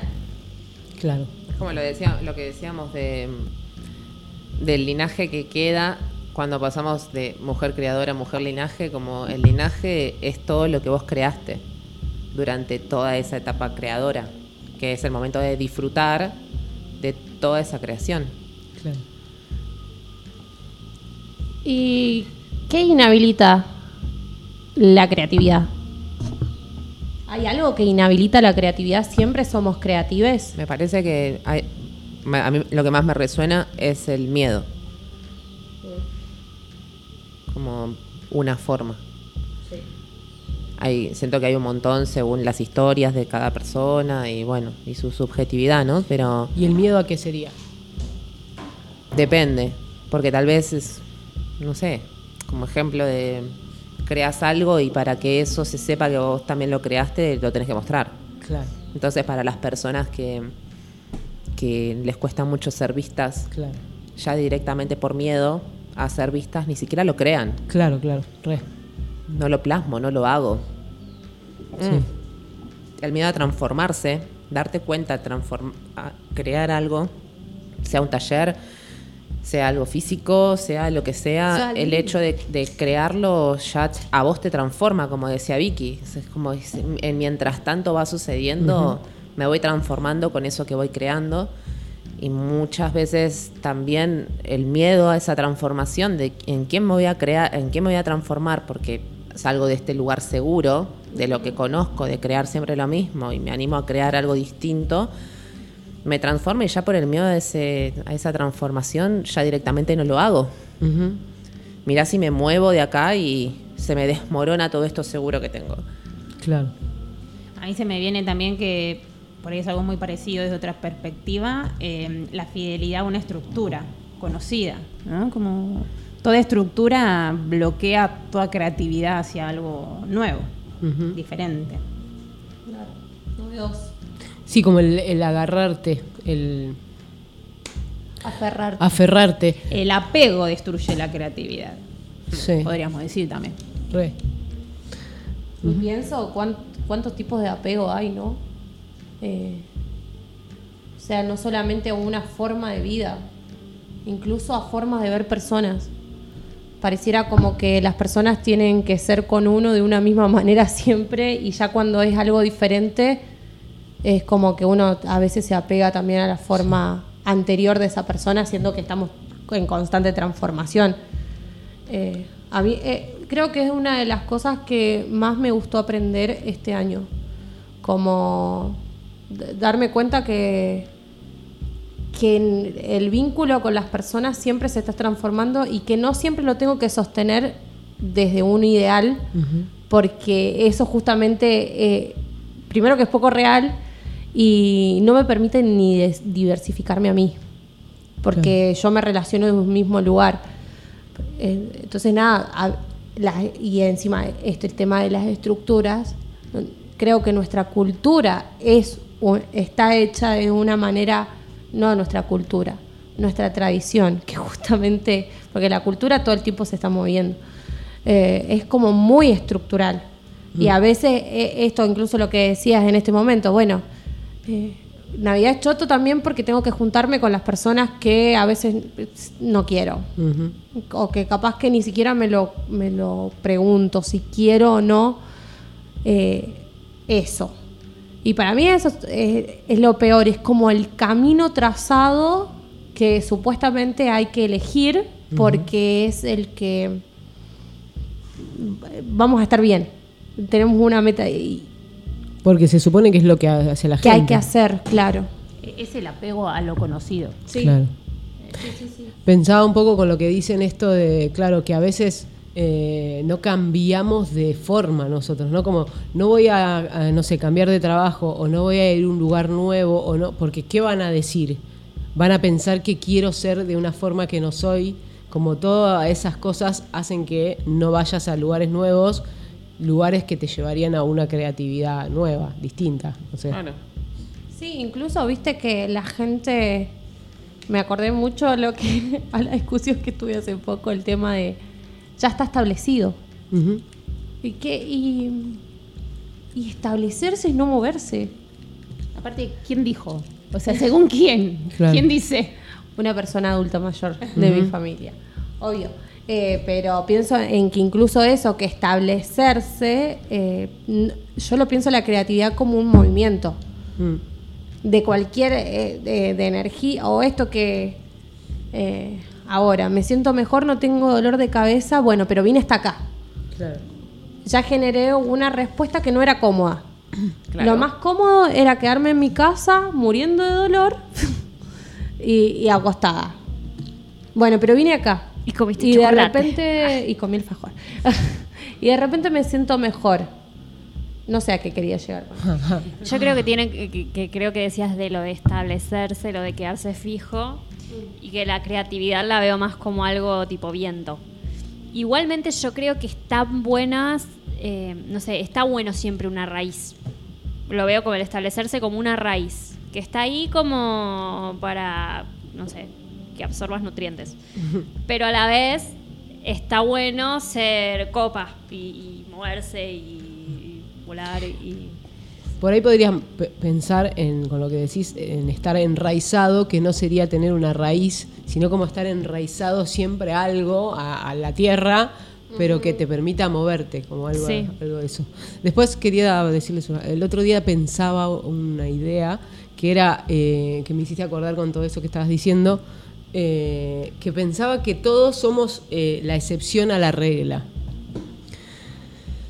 Porque pensaba esto, ¿no? Como que, no sé, estaba pensando en algo del tabaco. De que, bueno, se supone que el tabaco es malo porque nos hace mal, porque fumar. Y pensaba en algo de que el tabaco, o sea, todo es malo en, exceso, pero tal vez si te fumas un puchito o qué sé yo, no es malo. Entonces pensaba en todas estas cosas ¿no? que, se, que se generan en, en relación a algo. Por ejemplo, al tabaco, no sé. Ah, el tabaco te da cáncer, eh, es malo para la salud, no sé qué. ¿Y de dónde salió eso? Algo científico lo pensó, lo creó, hubo estudios que decían que el tabaco es malo. Es un ejemplo muy Y las comunidades originarias lo, lo usan para la limpieza. Claro, entonces, bueno, que empezó a estar esta idea de que el tabaco es malo porque se supone que, que- que causa cáncer, ¿no? La mayoría gente no tiene cáncer en los pulmones, son los que... Y hay gente que no le pasa eso, fuma mucho tabaco y no tiene cáncer. Ah, no importa, porque vos sos la excepción a la regla, pero el tabaco da cáncer. Y entonces siento que esa es la cosa. O sea, pará, no ignores que a mí fumar tabaco no me da cáncer. No ignores que yo tengo otra forma, aunque todo, aunque la norma haga determinadas cosas y reaccione a determinadas cosas, yo no tengo cáncer, no sé. Entonces, no anules mi verdad, porque yo siento que esto de la excepción a la regla es, ah, bueno, pero todos hacemos esto, menos este. Ah, listo, no, no lo contemos a este, porque total es la excepción a la regla. Y siento que un montón de cosas eh, es así. Como que la mayoría de las cosas eh, tenemos algún eh, punto que somos la excepción a la regla. Entonces, por eso pensé que todos somos la excepción a la regla. ¿Quién va? Dale, dale. Pero por favor. No, y aparte eh, me, me parece muy hermoso eso porque también el tema de la norma es lo que para mí restringe mucho la creatividad, porque creo que una de las cosas más hermosas eh, de descubrir es las particularidades de cada persona y de cada ser. Eh, y como creo que la particularidad justamente es lo novedoso. Eh, ser como es cada uno sin estar tratando de, de ir en un en una corriente que, que- que es la de vida. Obviamente que las personas que se sientan cómodas en eso está todo bien, o sea, no, no quiere decir que está mal ni nada de eso, pero bueno, creo que tanto a mí como a muchas en este salón, nos, está- nos ha costado ese tipo de, de imposición de ser. Ajá. Eh, y, y creo que una de las cosas que más se neutraliza, y estoy repitiendo cosas, es, es justamente eso, que, que encasillar a las personas y no, no tener en cuenta o no ver o tratar de neutralizar esa excepción, las excepciones que nos hacen diferentes. Todo es relativo, salvo lo absoluto. Y yo no es que quiera volver al mismo señor siempre, pero no al capitalismo. Sí, estaba por decir a Einstein. Salía Hitler y me caía de orto. Un poco la educación y la forma de estructurar a la masa, como para mantener, que de hecho en el viaje hablamos un poco de esto y dijimos, fue como, yo dije, puede ser un próximo tema copado. A ver, cómo no me voy por las ramas, ¿no? Pero con esto que vos decías, lleva, me lleva a ese lugar em, de, de esta la gran diferencia entre organizar, que una organización es importante y muy necesaria, a controlar para mantener a la masa dominada, ¿no? Y encauzada para donde un poder quiere que se encauce. Y en ese proceso la educación tiene mucho que ver, que es como un poco la raíz que sale desde la primera institución de la familia y después, bueno, las escuelas y bla. eh, todo lo que ya conocemos, y, y de ahí se machaca mucho la creatividad en todos los aspectos posibles, y es eso, es como, esto tiene que ser así, Claro. ¿no? Y como, ¿y quién dice? ¿Y por qué? Y eso de la excepción a la regla. Y todo es relativo salvo lo absoluto. Vos cuando hablabas del tabaco, yo era, bueno, ¿qué tabaco? Sí, claro, ¿cómo lo consumimos? Porque ¿De qué una forma? cosa ¿Cuál es elegimos? el Malboro que te venden en el kiosco, Obvio. y otra cosa es como el tabaco sano, el de la planta, Por eso, como, el, es algo del no- de dejarlo absoluto, ¿no? Ah, el tabaco hace mal, entonces el está mal. ritmo, cada cuánto. Claro. Y bueno, por ahí- como una actividad física. Por ahí vos saltás la piedra como si nada, y por ahí yo tengo, no sé, me la salto media mal, me rompí la rodilla, que yo ahí hay Mm. distintas habilidades, así como el cuerpo. Es como todo es relativo, salvo lo absoluto. Remera. Remera. Sí. Pronto, prometo que pronto va a suceder, pronto va a suceder. Hay una lista de, hay tanta creatividad en, en este mundo que, pero pronto va a suceder. Remera, tazas, pronto va a suceder en la línea de la tienda de integración Luna que puede tener una ramificación que se llama Té de Monte donde estén las remeras. Hermoso. Sí. Qué lindo. Bueno. Sí, ¿Qué? sí, dale. No, qué lindo las velas esas que ven. Muchas gracias. Momento chivo. Si quieren, expláyense. Momento chivo. Bueno, no sé, me pueden preguntar porque Eh, ¿Cuáles son? eh, eh, vos vendés productos. Hablando de creatividad. ¿De Hablando dónde de- nace la tienda de integración lunar? La tiendita de. Eh, la tienda de integración lunar sale de eh, una persona que es muy ritualera. Acá me pongo como Maradona que habla siempre en tercera persona. Se autodefinía en tercera Bueno, persona. ustedes se acuerdan cómo comenzó esto del papel en la bombacha. Que bueno, no sé si quedó grabado, No. pero Creo que no quedó grabado. Eh, no sé, porque pero soy una persona muy ritualera, que le, le pongo mucha energía a esos pequeños detalles de hasta cómo armar una mesa, de que esté todo. Por ahí puede ser la energía libriana y siempre por ahí, bueno, todo algo. ¿Lo estético? ¿Eh? ¿Lo estético? Sí, bueno, no sé. Eh, igual estábamos en la tienda. Eh, la tienda de integración lunar es eh, un espacio energético en donde voy creando objetos para acompañar el proceso por el que cada quien esté transitando. Yo desde hace mucho tiempo y de que me conecté mucho con, con la energía y con mi ser y con mi espíritu y, y toda esa cuestión, desde el instante cero, lo primero que, que apareció fueron las piedras. De hecho, fue una de las primeras cosas que hice, un taller de piedras, de cómo utilizar las piedras precios- preciosas para la sanación y bla. Y de ahí fue como, bueno, listo, dormir con piedras, poner las piedras, en, me, me empecé a armar mis primeros altares. Y es un espacio de, de mucha canalización.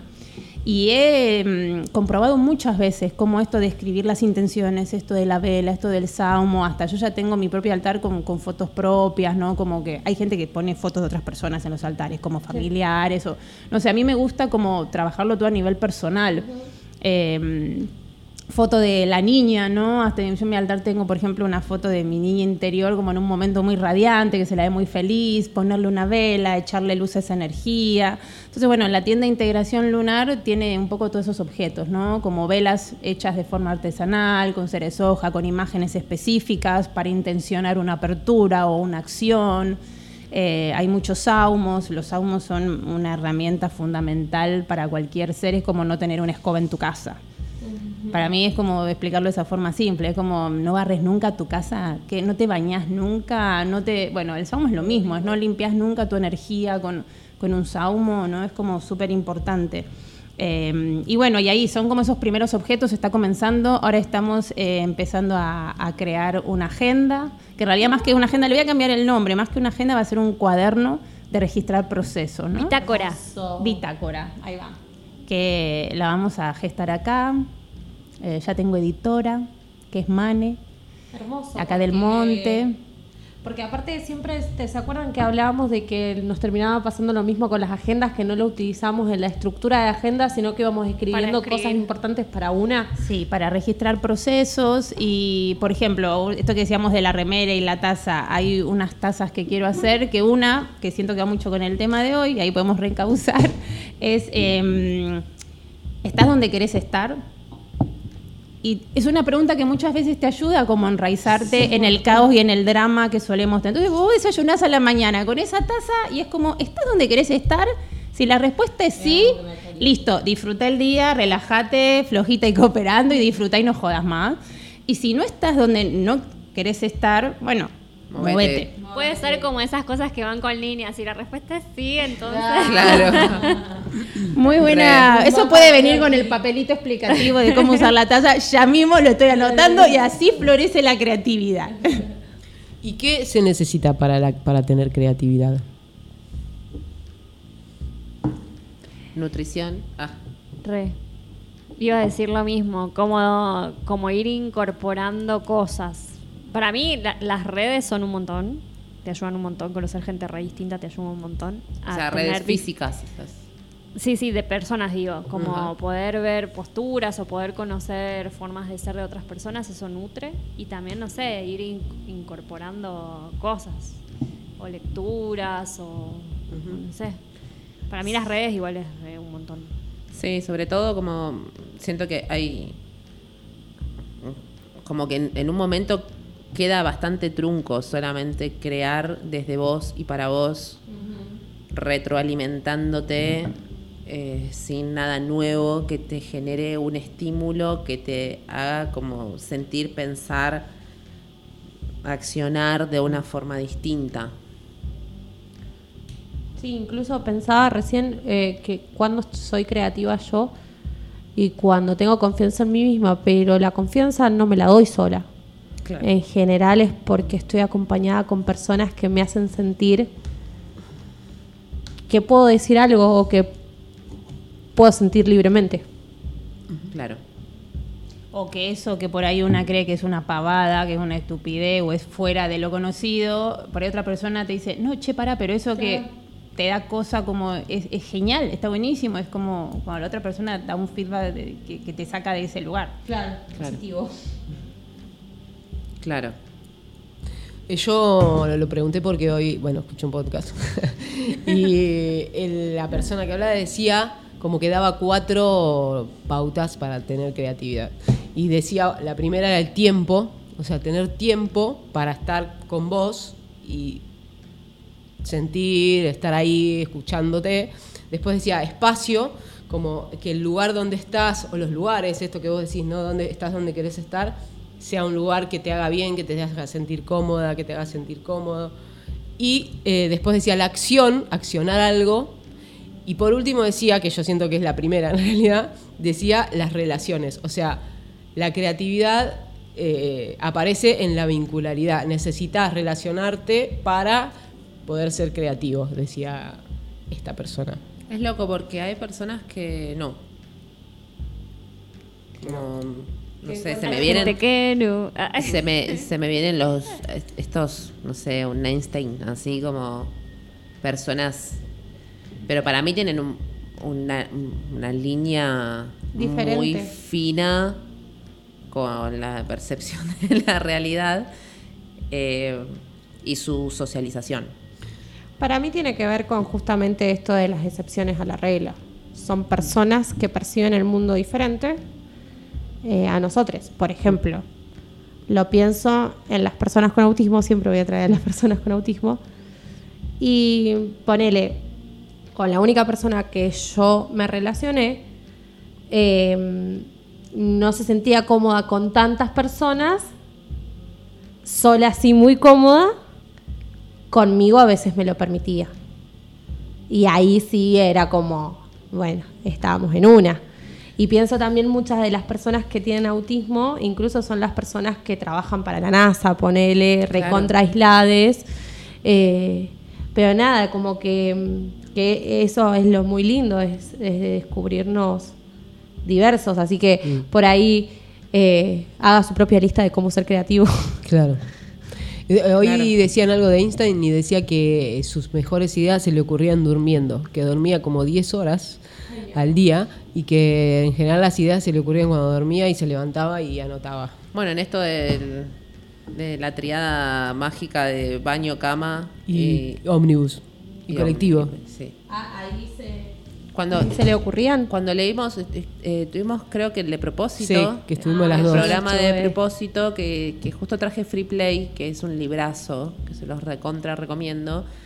Como hablaba de este triángulo amoroso de, del vacío y de la creatividad, que, que eran como los tres lugares, que era la cama, el baño y el, el- el- el autobús que eran lugares en donde no podés hacer otra cosa. O sea, te estás bañando o estás cagando, te estás bañando, te estás cagando. O sea, no, no se puede hacer otra cosa más un mientras. Eh, durmiendo, descansando, solamente estás durmiendo, descansando, pero hay algo que se activa cuando se genera ese vacío de que no podés estar haciendo otra cosa, que en ese mientras se genera un vacío creativo. Claro. Bueno, decían también que una, creo que lo conté acá, que una escritora famosa eh, se le ocurrían sus mejores eh, asesinatos eh, cuando estaba lavando los platos. Lavando los platos. Agatha Christie. Agatha. Sí, lo contaste acá. Sí. Entiendo por qué. Em, a mí me su- suelo experimentar que por ahí es- la creatividad se expande mucho compartiendo con otras personas, observando otras personas, a veces tan solo observando. Sí, por ahí lo que es mucho más dificultoso es eh, construir con otras personas. Co-crearlo, Co-crear, claro. ¿no? La creatividad siento que se expande muchísimo. Hasta Claro. incluso para alguien súper ermitaño, para la persona que sea, se, se expande un montón. Pero ya después co-crear es mm, complicado. Es otra organización. Sí, eso Claro. sí es mucho más complicado y desafiante y una gran habilidad poder co-crear con otras personas. Sí, hay personas que no pueden co-crear, no pueden crear si no es co-creando también. Claro. Claro. Y eso es un flash. Que capaz por eso también viste que nuevas empresas funcionan así. Capaz que vos tenés la idea creativa, pero Y no podés que crear, pero vos tenés la capacidad de co-crear y ahí está tu, tu creatividad. Entonces, bueno, como células de trabajo. Claro, porque en algún punto pensaba ¿no? en esto de, de, de todo este espacio, tiempo y, y que hablaba la persona del podcast, que eh, en algún punto, en realidad si vos eh, eh, no sé, armás tu espacio, te das tu tiempo y te pones y decís, bueno, voy a crear algo, que a veces no pasa nada y a veces esto, lavando los platos o te levan- apenas te despertás o no sé, en un momento que dejaste de pensar en eso que querías resolver o, crear, aparece como algo de, eh, en- en otro podcast decía algo como que hay algo del cerebro que decía, lo anoté, estado flow. Cuando estás como en un estado que no estás pensando en nada, que estás como o haciendo o relajado o haciendo no algo que te demande pensarlo, ¿no? sino como lavando el plato. eh, ahí aparece esos pensamientos creativos, esos pensamientos que por ahí, eh, estando queriendo que te aparezcan, no te aparecen. Es que debe ser como esa ansiedad de blanco mental. Cuando te hacen una pregunta y te quedas que vacío. Sí, claro. Eh, si estás en esa, eh, te- que- que nada, vacío. Pero si estás eh, relajado, Fluyendo, como que ahí está. Re. Y había, mm, me hace acordar mucho a- a- en mi, mi anterior Facu que nos contaban que le habían preguntado al cantante de ABBA cómo es que componía tantas canciones, porque creo que había uno de los ABBA que era el que componía. Y decía que, que la composición es como un dragón que está dentro de una cueva, que vos sabes que está ahí Ajá. y que no podés controlar cuando sale, pero sabes que está ahí, que va a salir en algún momento y que entonces vos haces como que Estás trabajando Mm. y, y en algún momento está. Claro. Es buena. Qué hermoso. Se me venía en esto también de, de como el dejarse llevar. Como habitar este dejarse llevar, que para mí es re complejo. Muy complejo. Y se me venía como este dicho de grandes escultores de la escultura está ahí pidiéndome que, la- que, que- que lo haga. Claro, como Como que la piedra, eh, adentro de la piedra, de esa piedra está. ya está, ya está hecho Sí. eso. Solo me tengo que comunicar con eso que ya está. Y como en esto de, bueno, toda creación depende de mí, y en ese dejarse llevar y aprender a escuchar, como es algo que ya está hecho, que ya, ya se está manifestando, y es ir en pos de eso. Podría ser como una cana- canalización. Re. Claro, aprender a, como aprender a conectarse. A escuchar. Claro, cada, cada tanto. Es re loco. Sí. Eh, ¿qué, qué tanto ustedes que hicieron el programa, y yo no lo escuché, eh, lo linkean con propósito en algún punto a esto? Porque con esto de... Un montón, yo siento. Porque en esto de, de dejarse llevar, justo hoy compartí una que una publicación que decía, bueno, eh, eh, me, me comprometo y me dejo llevar por los procesos y los ciclos que están dados y que son orgánicos y, y como en eso, en la creatividad, lo que decís vos, que en la piedra ya está la escultura y- y en el propósito, y si hay un propósito que yo no lo sé quizás, o que es que ya está marcado, como que tiene que ver con todo eso. Y con el dejar de moverse, básicamente, y la muerte. Hmm. Eh, ¿Cómo linkearlo? No sé, siento que, que- que tiene un montón de propósito, pero al mismo tiempo, no sé, ¿cómo, cómo se puede llevar a cabo un, propósito creativo? También desde... No sé, estoy pensando en voz alta, ¿no? Como puede ser también llevar a cabo un propósito obligado y también puede ser re tor- tortuoso hacerlo desde ese lugar. Claro, que, que en sí no sería el propósito. Como que un poco eso es lo que hablábamos, ¿no? En el, el propósito. Que como que hay algo de- del propósito que, que me hiciste acordar vos y cuando hablaste de la raíz, ¿no? Como que, que tiene que ver con algo profundo, que no, no tiene que ver con los resultados y que tiene que ver con, con ese momento en el cual tipo te olvidas y sale, porque está, está en la piedra, está dentro tuyo, como que es algo que te mueve, que te. Pero no, no es algo que vos elegiste. Simplemente vos podés estar y aparece eso y lo podés llevar a cabo. ¿O no? Como que hay algo de si es obligatorio, mm, ya no es si no lo estás disfrutando, no, no, es no es tu propósito. Puede ser el propósito de alguien, pero no el tuyo. No sé. Porque tam- también se ponen en juego, o sea, que tener un- un propósito que para mí es como una guía, ¿no? como tener un para qué, eso sería como el propósito. Sí. Eh, no siempre tiene sus tiempos respetados. Porque vos sabés que, por ejemplo, tenés que ir allá cuatro cuadras, pero en realidad en este presente ahora vos sabés que ese es el propósito y hoy tenés la gamba fracturada, que en realidad ya sabés que tenés que ir ahí. El tema es que no podés correr y tal vez querés ir y correr. Entonces no tiene un tiempo orgánico de cómo llegar ahí, porque en realidad la- tu presente es otro, la demanda de tu cuerpo es otro y demás. Si puede ser eso, eso es lo que decía, de que sea bastante tortuoso. Que, mm, de qué forma tal vez creativa podés llegar a, a ese mismo lugar, que no en los tiempos que querés, porque en realidad los tiempos son otros, pero vos te imponés que lo tenés que hacer y tal vez, bueno, llegaste y no tenía que ser en ese momento que llegaste. Y la terminas pasando como el orto.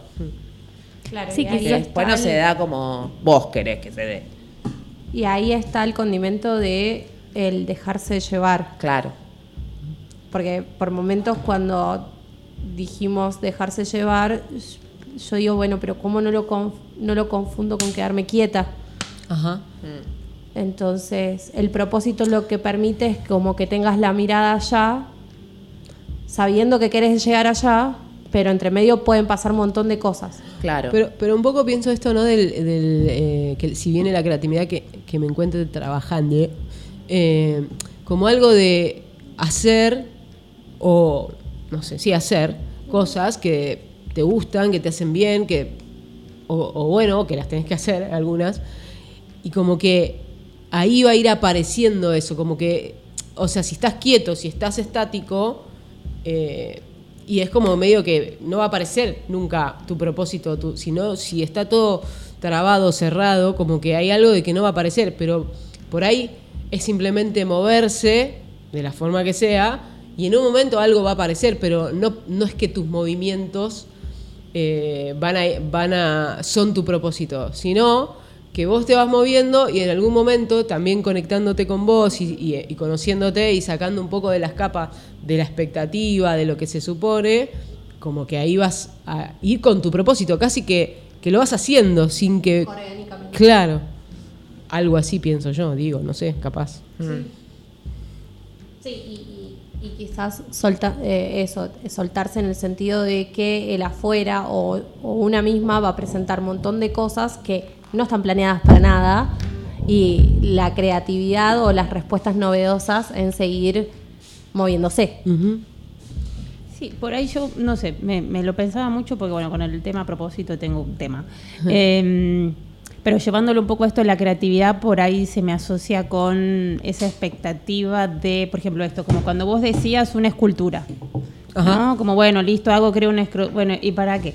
¿Y qué función va a cumplir esa, eh, escultura? ¿Y qué y la vamos a poner ahí y solo mirarla? Y, o como un cuadro, ¿no? Es como, bueno, listo, hice el cuadro, lo colgué, bueno, ¿y qué? ¿Qué función cumple el cuadro, no? Es como... Muchas veces por ahí el propósito de la creatividad es tan solo el proceso creativo, Claro, ¿no? Y eso. Sí, por sí. ahí anudarlo como un poco ahí con el Claro, propósito. bueno, una cosa que decía una chica en eh, de- del propósito, decía, el propósito no es los frutos, el propósito es la raíz. El propósito está ahí en tu adentro, en lo que vos sentís, en lo que a vos te hace vibrar. No es lo que resulta de eso, no es eh, la manzana, no es eh, esto, los no es el cuadro. El cua- en realidad tu propósito es haber entendido, procesado, trabajado un montón de cosas que resultaron en ese cuadro. Porque, qué sé yo, porque fue la forma, la herramienta la que encontraste para, para expresarlo. Que tal vez ese cuadro le represente un montón de personas, un montón de cosas y los transforme y los no sé qué. Pero no va a ser lo que a vos te transformó y lo no sé qué. Va, a ser lo tuyo es lo tuyo. Sí, hay algo que lo, lo que decíamos del propósito, como en, en es- en esta idea de que siempre el propósito es el servicio. Como hay, Mm. que en realidad el, el propósito viene de una, une, uno, y que al hacerlo, como somos seres sociales y vinculares, inevitablemente está relacionado con la otredad. Entonces, el crear, eh, el llevar a cabo nuestra, nuestra creatividad y mm, el ir en, en nuestro propósito, inevitablemente va a dejar esas huellas y esas interpelaciones en los demás. Obviamente que uno tiene que también dejarse interpelar, como Claro. no siempre nos dejamos interpelar eh, o atravesar o contagiar o como le querramos llamar. Acá en la etimología. que, que discrepo. De propósito, Sí, que se conforma por pro y positum, pro hacia adelante y prositum eh, es el participio de poner, como poner hacia adelante. algo de la guía. Claro. Y para mí igual puede ser en ambos, en ambas, en muchas direcciones. Eso es lo que tengo de. Pero bueno, sí es como un hacia algo. Re. Para mí es, es como esto de hacia adelante, del poner por delante, tiene que ver con este de, de para qué, que me hace avanzar. Y Claro, como, pero. como guía. Sí, quizá también puede ser en hacia adelante, pero pienso, eh, ¿qué pasa cuando vos tenés que quizá cambiar un hábito o cambiar algo que está muy anclado con el pasado? Sí Ajá. vas a ir a un presente mejor, entonces sí quizás ahí tenés el hacia adelante, pero también tenés que ir hacia atrás. Claro. Eh, una cosa que habíamos hablado también del propósito, eh, que siento que puede, que esto de el propósito de la vida y que el- la persona que lo decía lo relacionaba con el amor de tu vida, la media, ¿no? Como algo de fijar en los propósitos y las cosas, eh, como que hay un lugar a donde llegar, hay una persona que conocer y como y hay algo de esto, ¿no? De que el propósito sea algo que cambia y que va y que viene y que esto va tiene puede tener que ver con algo que pasó o algo que viene, como que lo pone en un lugar más liviano, más movible, más eh, y que puede transformarse. Un día mi propósito es este, el otro día mi propósito es el otro, y que capaz hay propósitos que duran más, propósitos que duran menos, como que, como algo de lo de lo que se mueve, de lo que se, de, lo que no se queda de una forma, que no hay una forma de propósito. Venimos flasheando con Sol de la cantidad de personalidades que habitan dentro nuestro. Y siento que, que en esto de que no, no todas esas personalidades Tienen un propósito Claro. único. Como si todas esas personalidades internas se ponen de acuerdo en un solo propósito, como wow. No sé. O por ahí el propósito es ser todas, Todas esas. esas. Y que Y convivan. ya. Y ese es el propósito. A veces el propósito es tan solo ser feliz. Claro. No es como el propósito es para mí es como algo muy simple, puede Es que ser es algo eso. muy simple. Igual ser feliz, ahí se abre todo un campo de lo que es la Es felicidad. como vivir simple. Claro, pero tal vez el propósito Que es re complejo. como haber venido, experimentar este plano, estas experiencias y, y disfrutar. Claro. Y nos la complejizamos mil. nos la complejizamos mil. Es, eh, el, el propósito es, es vivir simplemente. Pero ¿qué es vivir? ¿Qué implica qué? O sea, yo siempre siento como que me dan ganas de, de como de correr todo, de desarmar todo, como que todo lo que se supone que es vivir, que es el propósito, que es cleanse, que es eh, creatividad, como, a ver, para, pensémoslo de nuevo. Vivir es que vayas haciendo lo que a vos te haga feliz. Claro, pero ¿y qué es lo que a mí me hace feliz? Porque pero en eso realidad... solo vos lo podés descubrir moviéndote, Sí, sí, creando. Pero muchas Igual hay, veces... hay mucha gente depresiva que vive y no es feliz. No, y que a veces no es fácil saber qué te hace feliz, porque hay muchas cosas que se supone. Para ser feliz tenés que, voy a decir cosas obvias y que ya no son tan así, pero casarte, tener una casa, un perro, un hijo, Bueno, pero tener eso, una profesión. ¿Quién dice? Estamos hablando de una ¿Quién dice todo? La, la humanidad, o sea, lo... lo- ¿Qué pasó? Tenés un gallito. dice. Igual también a mí me pasa que con la felicidad yo tengo como, como que, que tengo como que se me traba la cabeza de que siento que la felicidad es el ideal. O sea, para felicidad tengo que tener al 100% todas las cosas para que me den felicidad. Entonces es como, no sé, me, me cuesta decir soy feliz porque en el soy feliz tendría que ser el 100% de todo. Claro, pero si bajás las expectativas y pensás solamente en lo que está pasando en este momento, sin pensar todo lo... Digo, hay un montón de momentos que se pueden ser feliz. Porque no, te- no estás pensando en, bueno, y cuando termine la carrera y no sé qué, y no sé qué, Claro, no sé por qué, y no eso sé digo qué. como que depende de qué es la felicidad, porque yo lo diferencio en cosas que me hacen bien. Yo, no sé, estoy en esto y esto me hace bien, o hago esto que me hace bien. Y, y, y, no sé, para mí la felicidad sería como en el máximo de todo, no, no quiere decir que no esté bien. Yo. Claro. Para mí se, se, mm, se enlaza mucho en. Por eso esa pregunta de estás donde querés estar me ayudó mucho a descifrar todas esas cuestiones, ¿no? Porque si estás donde elegís, ya está. Es como. Sos feliz. Estés en el estado en el que estés, porque muchas veces estamos para la mierda. O estás re en una, o estás como en el momento cíclico de la sombra, no sé, pero estás donde querés estar, sos quien querés ser. Estás haciendo lo que querés en este momento. Pero yo siento Entonces todo eso, es como- está, a veces, está cargado de sos quien querés ser. Es un montón. Ah. Bueno, claro, es toda la búsqueda, el probar, experimentar, Claro. crear. Y ahí ya. qué sé yo. No sé si soy quien quiero ser. Yo siento que voy hacia eso, pero, pero siento que si, si no ponemos eh, la felicidad o quien quiero ser allá, y si no, bueno, acá, hasta acá, soy lo más cercano a lo que quiero ser. Y ya puedo ser feliz. Porque hice lo mejor hasta acá. Sí, porque si no es este eter- esta eterna búsqueda de la felicidad que no termina nunca. Aparte, aparte lo siento re de capitalismo, chicos. La felicidad, felicidad no, es un esta- no es un estado y no es lo que haces. una construcción. Es un, es un momento, encima ni siquiera lo controlamos. O sea, no está en el factor de cosas que puedas hacer. A veces te sentís feliz en un instante en donde decís, ah, mira, estoy re bien.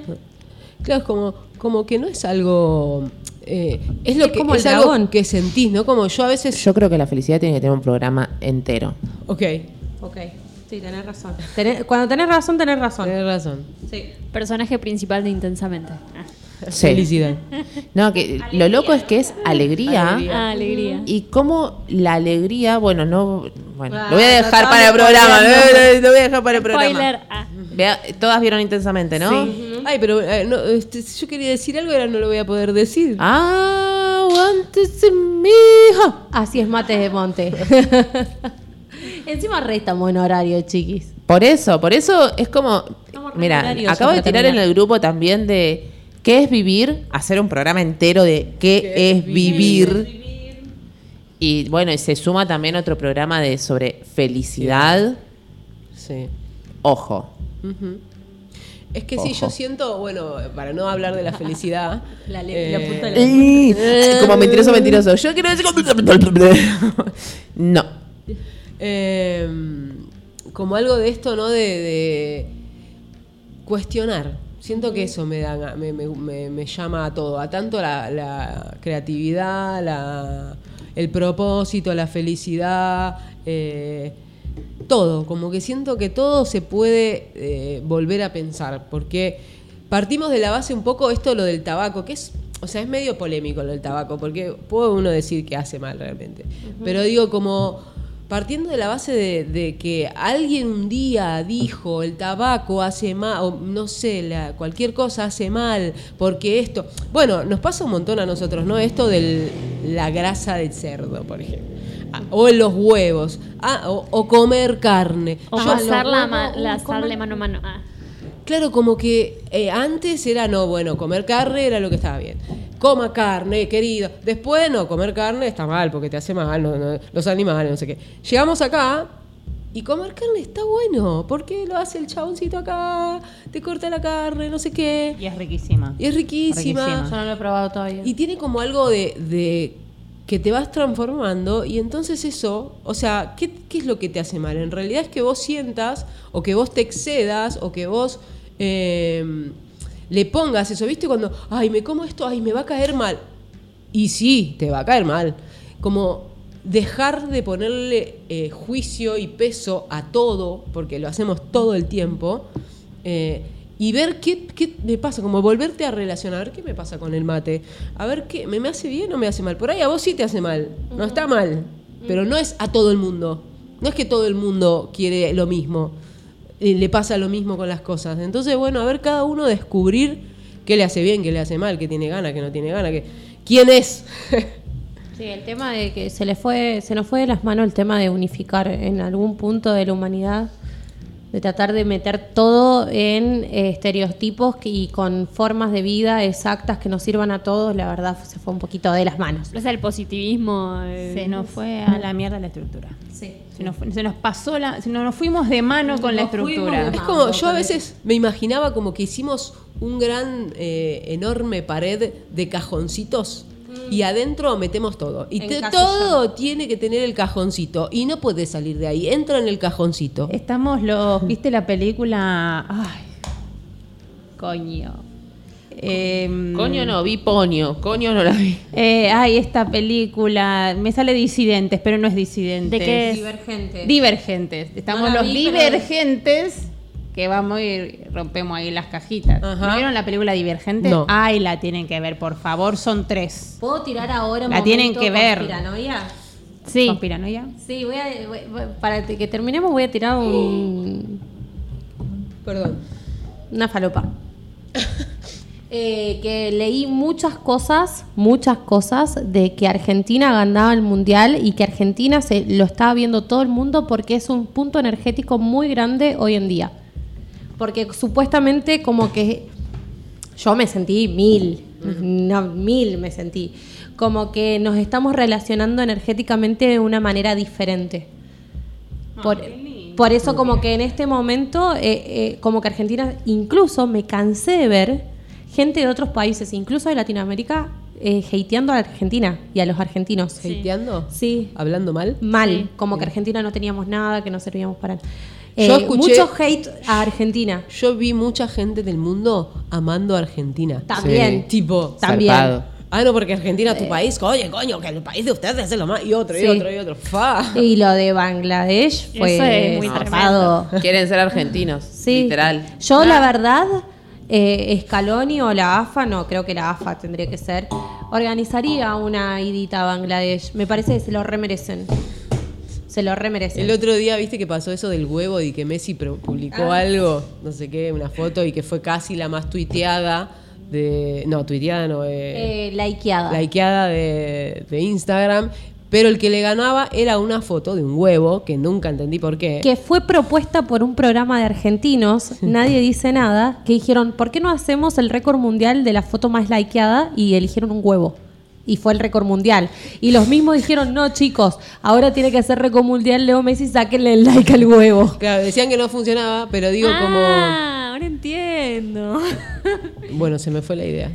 Perdón. Del huevo. Del huevo. No, esto de como. No sé, no. Ya fue. Ya fue. Bueno, estabas en las cajitas. Momento falopa. Sí. Estabas en, en las cajitas Perdí. y la película Divergente. Claro, yo en realidad, eh, a ver si era esto, voy a ir por el otro lado. Dale. Eh, me acordé que estábamos en el. Es que es lo mismo, pero al revés. Eh, que estábamos en, en el partido el, el último día y alguien dijo: No, porque viste que dicen que esto está todo arreglado, está. eh, está Fede, todo te, arreglado. ma- te mandamos amorcito, Fede. Claro, como, bueno, yo no quería decir hacer cargo a nadie, pero sí. Eh, Viste que, claro, como, y yo, y entonces empezó como una conversación de empezar a decir, bueno, si esto es creado por alguien, alguien escribió el guion y está todo arreglado, es un genio. O sea, es muy buen guionista porque nos hace sentir una cantidad de cosas. Tipo todo, o sea, eh, La atajó, tensión. hizo un gol de María, tipo, una historia para que el chabón haga ese gol.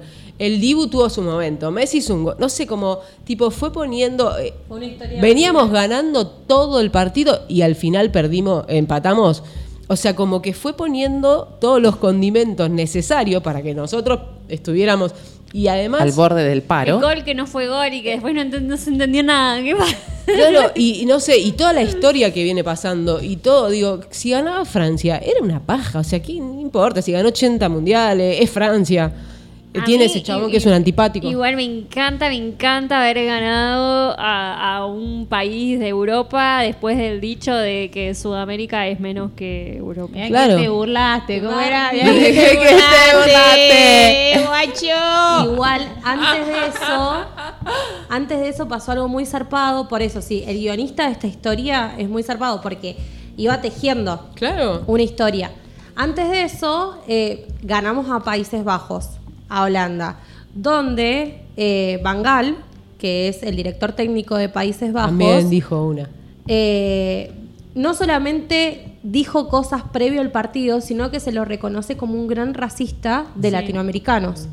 Incluso le ha hecho la vida imposible a Riquelme y creo que también a Di María. Sí. En, eh, en el equipo donde era director técnico, que ya no lo sé porque tan futbolera no soy, soy futbolera del mundial nada más. Anda para allá, bobo. Eh, ¿Qué es eso? El resorte. ah, Ah. esto. Eh, quedó sonando. Uy, lo toqué de vuelta y es peor. Pará, pará.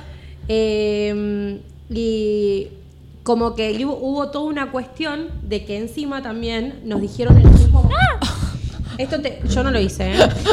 O sea, puede ser que empezó por mí, pero no terminó por mí. Es que es así, mira, la vibración que vos creaste con ese resorte Mira, hizo. le voy a de- de- sacar. Los accidentes empiezan mucho antes de... De, de- de que haya sucedido. Uy, sí. Sí, estoy real. Ahí, ahí me escuchan mejor. Alejalo un toque. Sí. Eh, Te bajo yo de acá. En el mismo momento fue que dijeron que los argentinos éramos vulgares. Ajá. Entonces fue como que cuando ganamos con Países Bajos, no solamente que fue todo el tema de que eh, Messi hizo el topollillo, que fue el topollillo viene de Riquelme, que le hizo a Bangal después de que lo recontrabulineara, eh, sino que eh, se planteó una idea a nivel mundial de que es Argentina contra Europa como que era Latinoamérica contra Europa. Y eso también hizo que muchas personas latinoamericanas amen Argentina y estén a full Argentina, como hay mucho hate. Igual como sucede en, en todas las Pero cosas. yo siento que a mí lo que me gusta de lo que me gustó puede ser una ilusión también. Pensémoslo Sí. como este guion que están escribiendo, como algo de, de no hay en contra, tipo, porque los chabones esto, los jugadores esto, la verdad que, tipo, ah, iban y consolaban al que había perdido. Sí, Digo, los en contra pleno. son estos, estos fachos que no quieren ser personas humanas y, y disfrutar con la vida, ¿no? Bueno, vos sos una...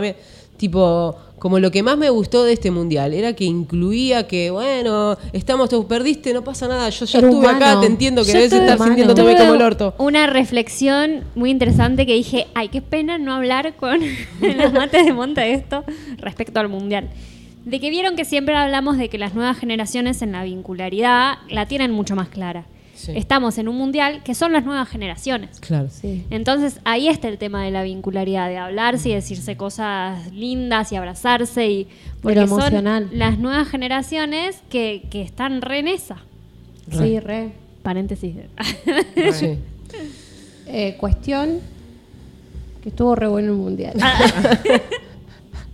Mira, y ¿de que quién yo te ahora estoy pensando de qué equipo me voy a hacer. Porque tengo ganas de seguir hinchando ahora. Ey, el año que viene está el Mundial Femenino. Ah, ojo. Así que para mí como hay que estarle ahí. Y es un nivelón. Yo he visto reelcitos nada más de equipos femeninos y hay un nivelón. Tienen otra forma totalmente de jugar. eh, y eso fue también otra cosa que me gustó del Mundial, que hubieron dos comentaristas mujeres argentinas Sí. que la verdad, cómo necesitábamos esas perspectivas. Yo no digo que sea mejor que la de los hombres, digo que era diferente y se necesitaba otra voz. Sí, otra voz. Eh, eso estuvo Y buenísimo. un árbitra. Y un árbitro. Y una, sí, Y una una árbitra. Y Bueno, y una, piba eh, de estas comentaristas le, le hizo una, una entrevista a ella, a Messi, y en un momento le dice, mira, yo te quiero decir algo. Hermoso. Eh, ya está, o sea, ya ganaste, hiciste feliz a un montón de gente, no importa cómo salga la final. Esto que estás haciendo sentirnos a todos, ya está, sos nuestro, sos lo más. Claro. Gracias. No sé, se lo dijo con unas mejores Sí, palabras y dijo mucha de más que- emoción. de lo que estaba plantando en cada niña, en las niñeces. Tipo que Que todo el mundo Y tenía su aparte, camiseta. siento como que venimos de tantas malas en Argentina, de tantas pérdidas, que es una ganancia enorme a nivel simbólico. No sé, a mí, a mí- y bueno, y lo muy importante también que quería recalcar era el tema que están cada vez presionando más con el tema emocional y de la salud mental de los jugadores, que creo que ya lo dije un montón de veces, eh, pero Yo nada, que se, se repitió. Pensaba una cosa, ¿no? Eh, para poner el lado B. Messi, mundial, hizo el sueño de su vida, días de, "Ah, te amamos, Messi. Cuando pare eso, ¿dónde va a ir Messi? tipo, ¿qué onda esto de subir tanto? ¿Hasta dónde bajas? Es que igual no, no le queda mucho tiempo en el fútbol. a- No, ya pero no me, refiero, no me refiero ni siquiera a una cuestión eh, de éxito, sino al mismo. O sea, es como un subidón de adrenalina de... ¿Dónde está su propósito ahora? Ah, Claro, como tipo, ya ganó el mundial. Pasa que se transformó en otra persona. Claro, el propósito ¿qué onda? se transformó. Claro. Porque una de las cosas más chotas que pasó fue muchos comentaristas y muchos medios de comunicación hater de Argentina, encima medios recontra escuchados de ESPN, no sé, Telefe, muchos, no sé, por decir algunos. ESPN sé que hubo un par. Eh, que es como que tenían esa vieja tradición, ese viejo paradigma que para mí cambió ahora de cómo alentás a alguien. De repente veníamos alentando desde la crítica. Che, ¿cómo no vas a, si te pagan por esto? Si, ¿Cómo no vas a hacerlo? Si vos vivís para esto. Y de repente que creo que también lo estamos cambiando a nivel social. ¿Cómo alentás a las niñeces? ¿Cómo alentás a la persona que tenés al lado? ¿Le estás reclamando los errores o le estás diciendo, bueno, pero seguís intentándolo porque tenés la fuerza, porque tenés esto, porque tenés lo otro, porque no importa, lo que importa es lucharla y para mí también hasta eso cambió, hasta el paradigma de cómo alentamos. Por eso creo que también hubo una transformación de esas personas que recibieron esa energía. Porque antes sucedía, y yo me acuerdo en mundiales anteriores, que los jugadores se, se equivocaban y era como que la hinchada se callaba. Esta vez, la hinchada hasta el partido de Arabia Saudita, hasta en los peores, no paraba. No paraba de mandar Lo que pasa es que no se equivocaron nunca. ah. Pero podrías haberlo pensado en los goles, los goles que nos echaron. Ah, sí, ya sé. Podría haber habido un bajón de energía tremendo. Por eso yo creo que somos un centro energético en este momento muy copado. Sí. Re. Bueno, dicen algo de eso. cerrando, vamos a Ah, cerrar. sí, perdón, Cerremos. sí. Porque podemos hablar hasta, no sé, hasta las diez y media de. Pará, fútbol. igual empezamos tarde, son ocho minutos nomás. No, No es que empezamos estamos tan. No empezamos igual, tarde. Pero ocho, se- ocho minutos seguro Ocho que sí. segundos. Ocho segundos Eh, de oscuridad. Yo ya estoy, te estoy escuchando, pero también en mi mente estoy pensando en las papas al horno que me voy a hacer, en sí como el medallón de hamburguesa de pollo con tomate. o- Tengo un hambre. Y no tenés hambre de dulce, porque ahí hay. No, no, ya necesito. Eh, mm, sí. Otra contundencia de Sí, sí, sí, sí. Un placer. y a los también. Gracias, Lore. Gracias. Me Bueno, encanta. y yo le quiero mandar un mensaje a Ali de Piedra Suelta. Te extrañamos, Ali, con tus delicias exquisitas que sé siempre. Ari, La, la, la, la, la. Ari, La, la, la, la, la. ¿Dónde encontramos a Ari? Vamos a hacerle también Sí, la. Bueno, Sí, sí, sí, bueno, hagámosle, Ari hagámosle. de Piedra Suelta la encontramos camino al río Gómez. Tiene un cartelito de madera que ahí tienen todas sus delicias. Y bueno, hay alfajorcitos, pancitos, medialunas, muchas cosas ricas panificadas. No sé si ya habrá lanzado los heladitos. También pueden conseguir hielo si van camino para allá, Sí. al río. Eh, Grand Point, Sí. como suma hielo. Y también eh, los días de, produ- de pancito, que en general son todos los días, lo encuentran en lo de Noemí, que es por la Víctor Volpe, el almacén de Noemí, eh, acá en el paraje de Río Juan Gómez. Ahora podríamos pasar por el puestito de Noemí, redes. comprar unos pancitos Re. mientras se hacen las papas. En las redes la pueden encontrar En como piedra.suelta y a su WhatsApp a 11 3307 4775. Ari, la la la la la. Ari, la la la la la. y bueno, y nosotras nos vemos el jueves. Último programa del redes, año. ¿Dónde estamos? Hoy, Hoy. hoy es el último Hoy es programa del 29. año. Y Hoy es 29. El día de los ñoquis. ¿Dónde estamos? Estamos, Estamos. en arroba mate. Ah, no, en la radio. Estamos escuchando el programa de Mates de Monte en la radio comunitaria La Cigarra, 89.5 en el dial. Eh, también eh, estamos en La Bulla. Si van a la aplicación de La Bulla y buscan Mates de Monte. Y también si van a la página de La Bulla, labulla.org. Lo- nuestros programas se retransmiten los sábados y los lunes. Los sábados creo que a las 3 y los lunes a las 5, o si no, al revés. Acá la Beri me dice que es al revés. Eh, y casi todos nuestros programas de esta última temporada, como de todas las otras temporadas, están en Spotify. Si ingresan a arroba mates.d.monte, van al enlace de Spotify y están colgadas todas las temporadas. Y creo que estamos bastante al día, porque me parece que Re. el anterior programa no lo subimos y este tampoco, pero... Claro, estamos dos atrás nomás. Ujú. Así que tal vez eh, En estos días. ya estamos. Sí. De hecho, no sé si estoy segura que estamos dos atrás. ¿Sí, no? Dos. El Dos. anterior El que está anterior y ahí este. hay que, hay que Ah. agarrarlo. Y este. Y este. Bueno, nos volvemos a oír eh, El año que el viene, año que El viene. año que viene.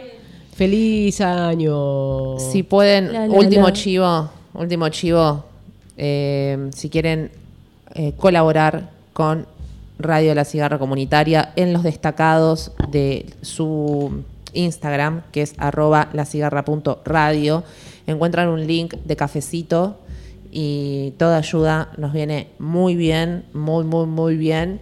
Y mm, estamos detrás de estabilizadores, eh, aire acondicionado y un montón de cositas también para la radio que van a sumar un montón para que la radio siga adelante y dando lo mejor. Y- Gracias. Gracias. Y también escucharnos y recomendar que nos escuchen también nos da, eh, nos ayuda, porque nos hace bien, porque está bueno que la radio comunitaria empiece a ser más escuchada y bueno, y que pueda haber voces nuevas tal vez. Mañana Eh, ah. a las 19, el rescate. Así que ahí también, a la radio. Ah, mañana a las 19 rescate. El programa. El programa. Si yo decía rescate, me suena, me suena rescate. El sábado que broten las palabras. Sí. Y, Y el el, domingo. domingo, Ideotas, que no va a estar porque es primero Claro. y falta un integrante aún. Y el martes, Eh, y el martes, Enfoques. enfoques. bueno. Sí. Pueden ir a buscar la grilla también al Instagram. Sí, después hay muchos noticieros de Fargo. Farco. De Fargo es el pan. De Fargo, el pan. Es como un pancito que te dan a la mañana. Un Es pancito. un pan de comunicación. Que Pan de comunicación. muy buenos, muy buenos los informativos. Farco salen dos veces por día acá por la cigarra. Eh, están muy buenos para estar al día con noticias eh, del territorio, también nacional, y están bárbaras. Escúchenlos. Bueno, para yo quería decir algo. Quería decirles que en este último programa del año les quería agradecer mucho porque me han, me han hecho muy feliz y he disfrutado mucho de este espacio. Lo voy a seguir disfrutando, pero bueno, gracias, gracias, gracias a todas. Otro año, otra temporada, Pipu. Otro año, otra temporada. Tres temporadas. Este año fue el del aire. Ah, no, dos temporadas. Dos, temporadas. temporadas al aire. O sea, cerramos la tercera temporada y el año que viene, o sea, el próximo encuentro es la cuarta temporada. Bueno, les lo, pinta? lo charlamos, Acá. lo charlamos. Lo charlamos. Lo Bueno. charlamos. Re puede ser igual, ya está. Hicimos Re. 444 programas en la en esta tercera, temporada. Ey, ojo, ¿eh? Y tenemos eh, una nueva integrante. Claro, Ay. hay que. La, la, la.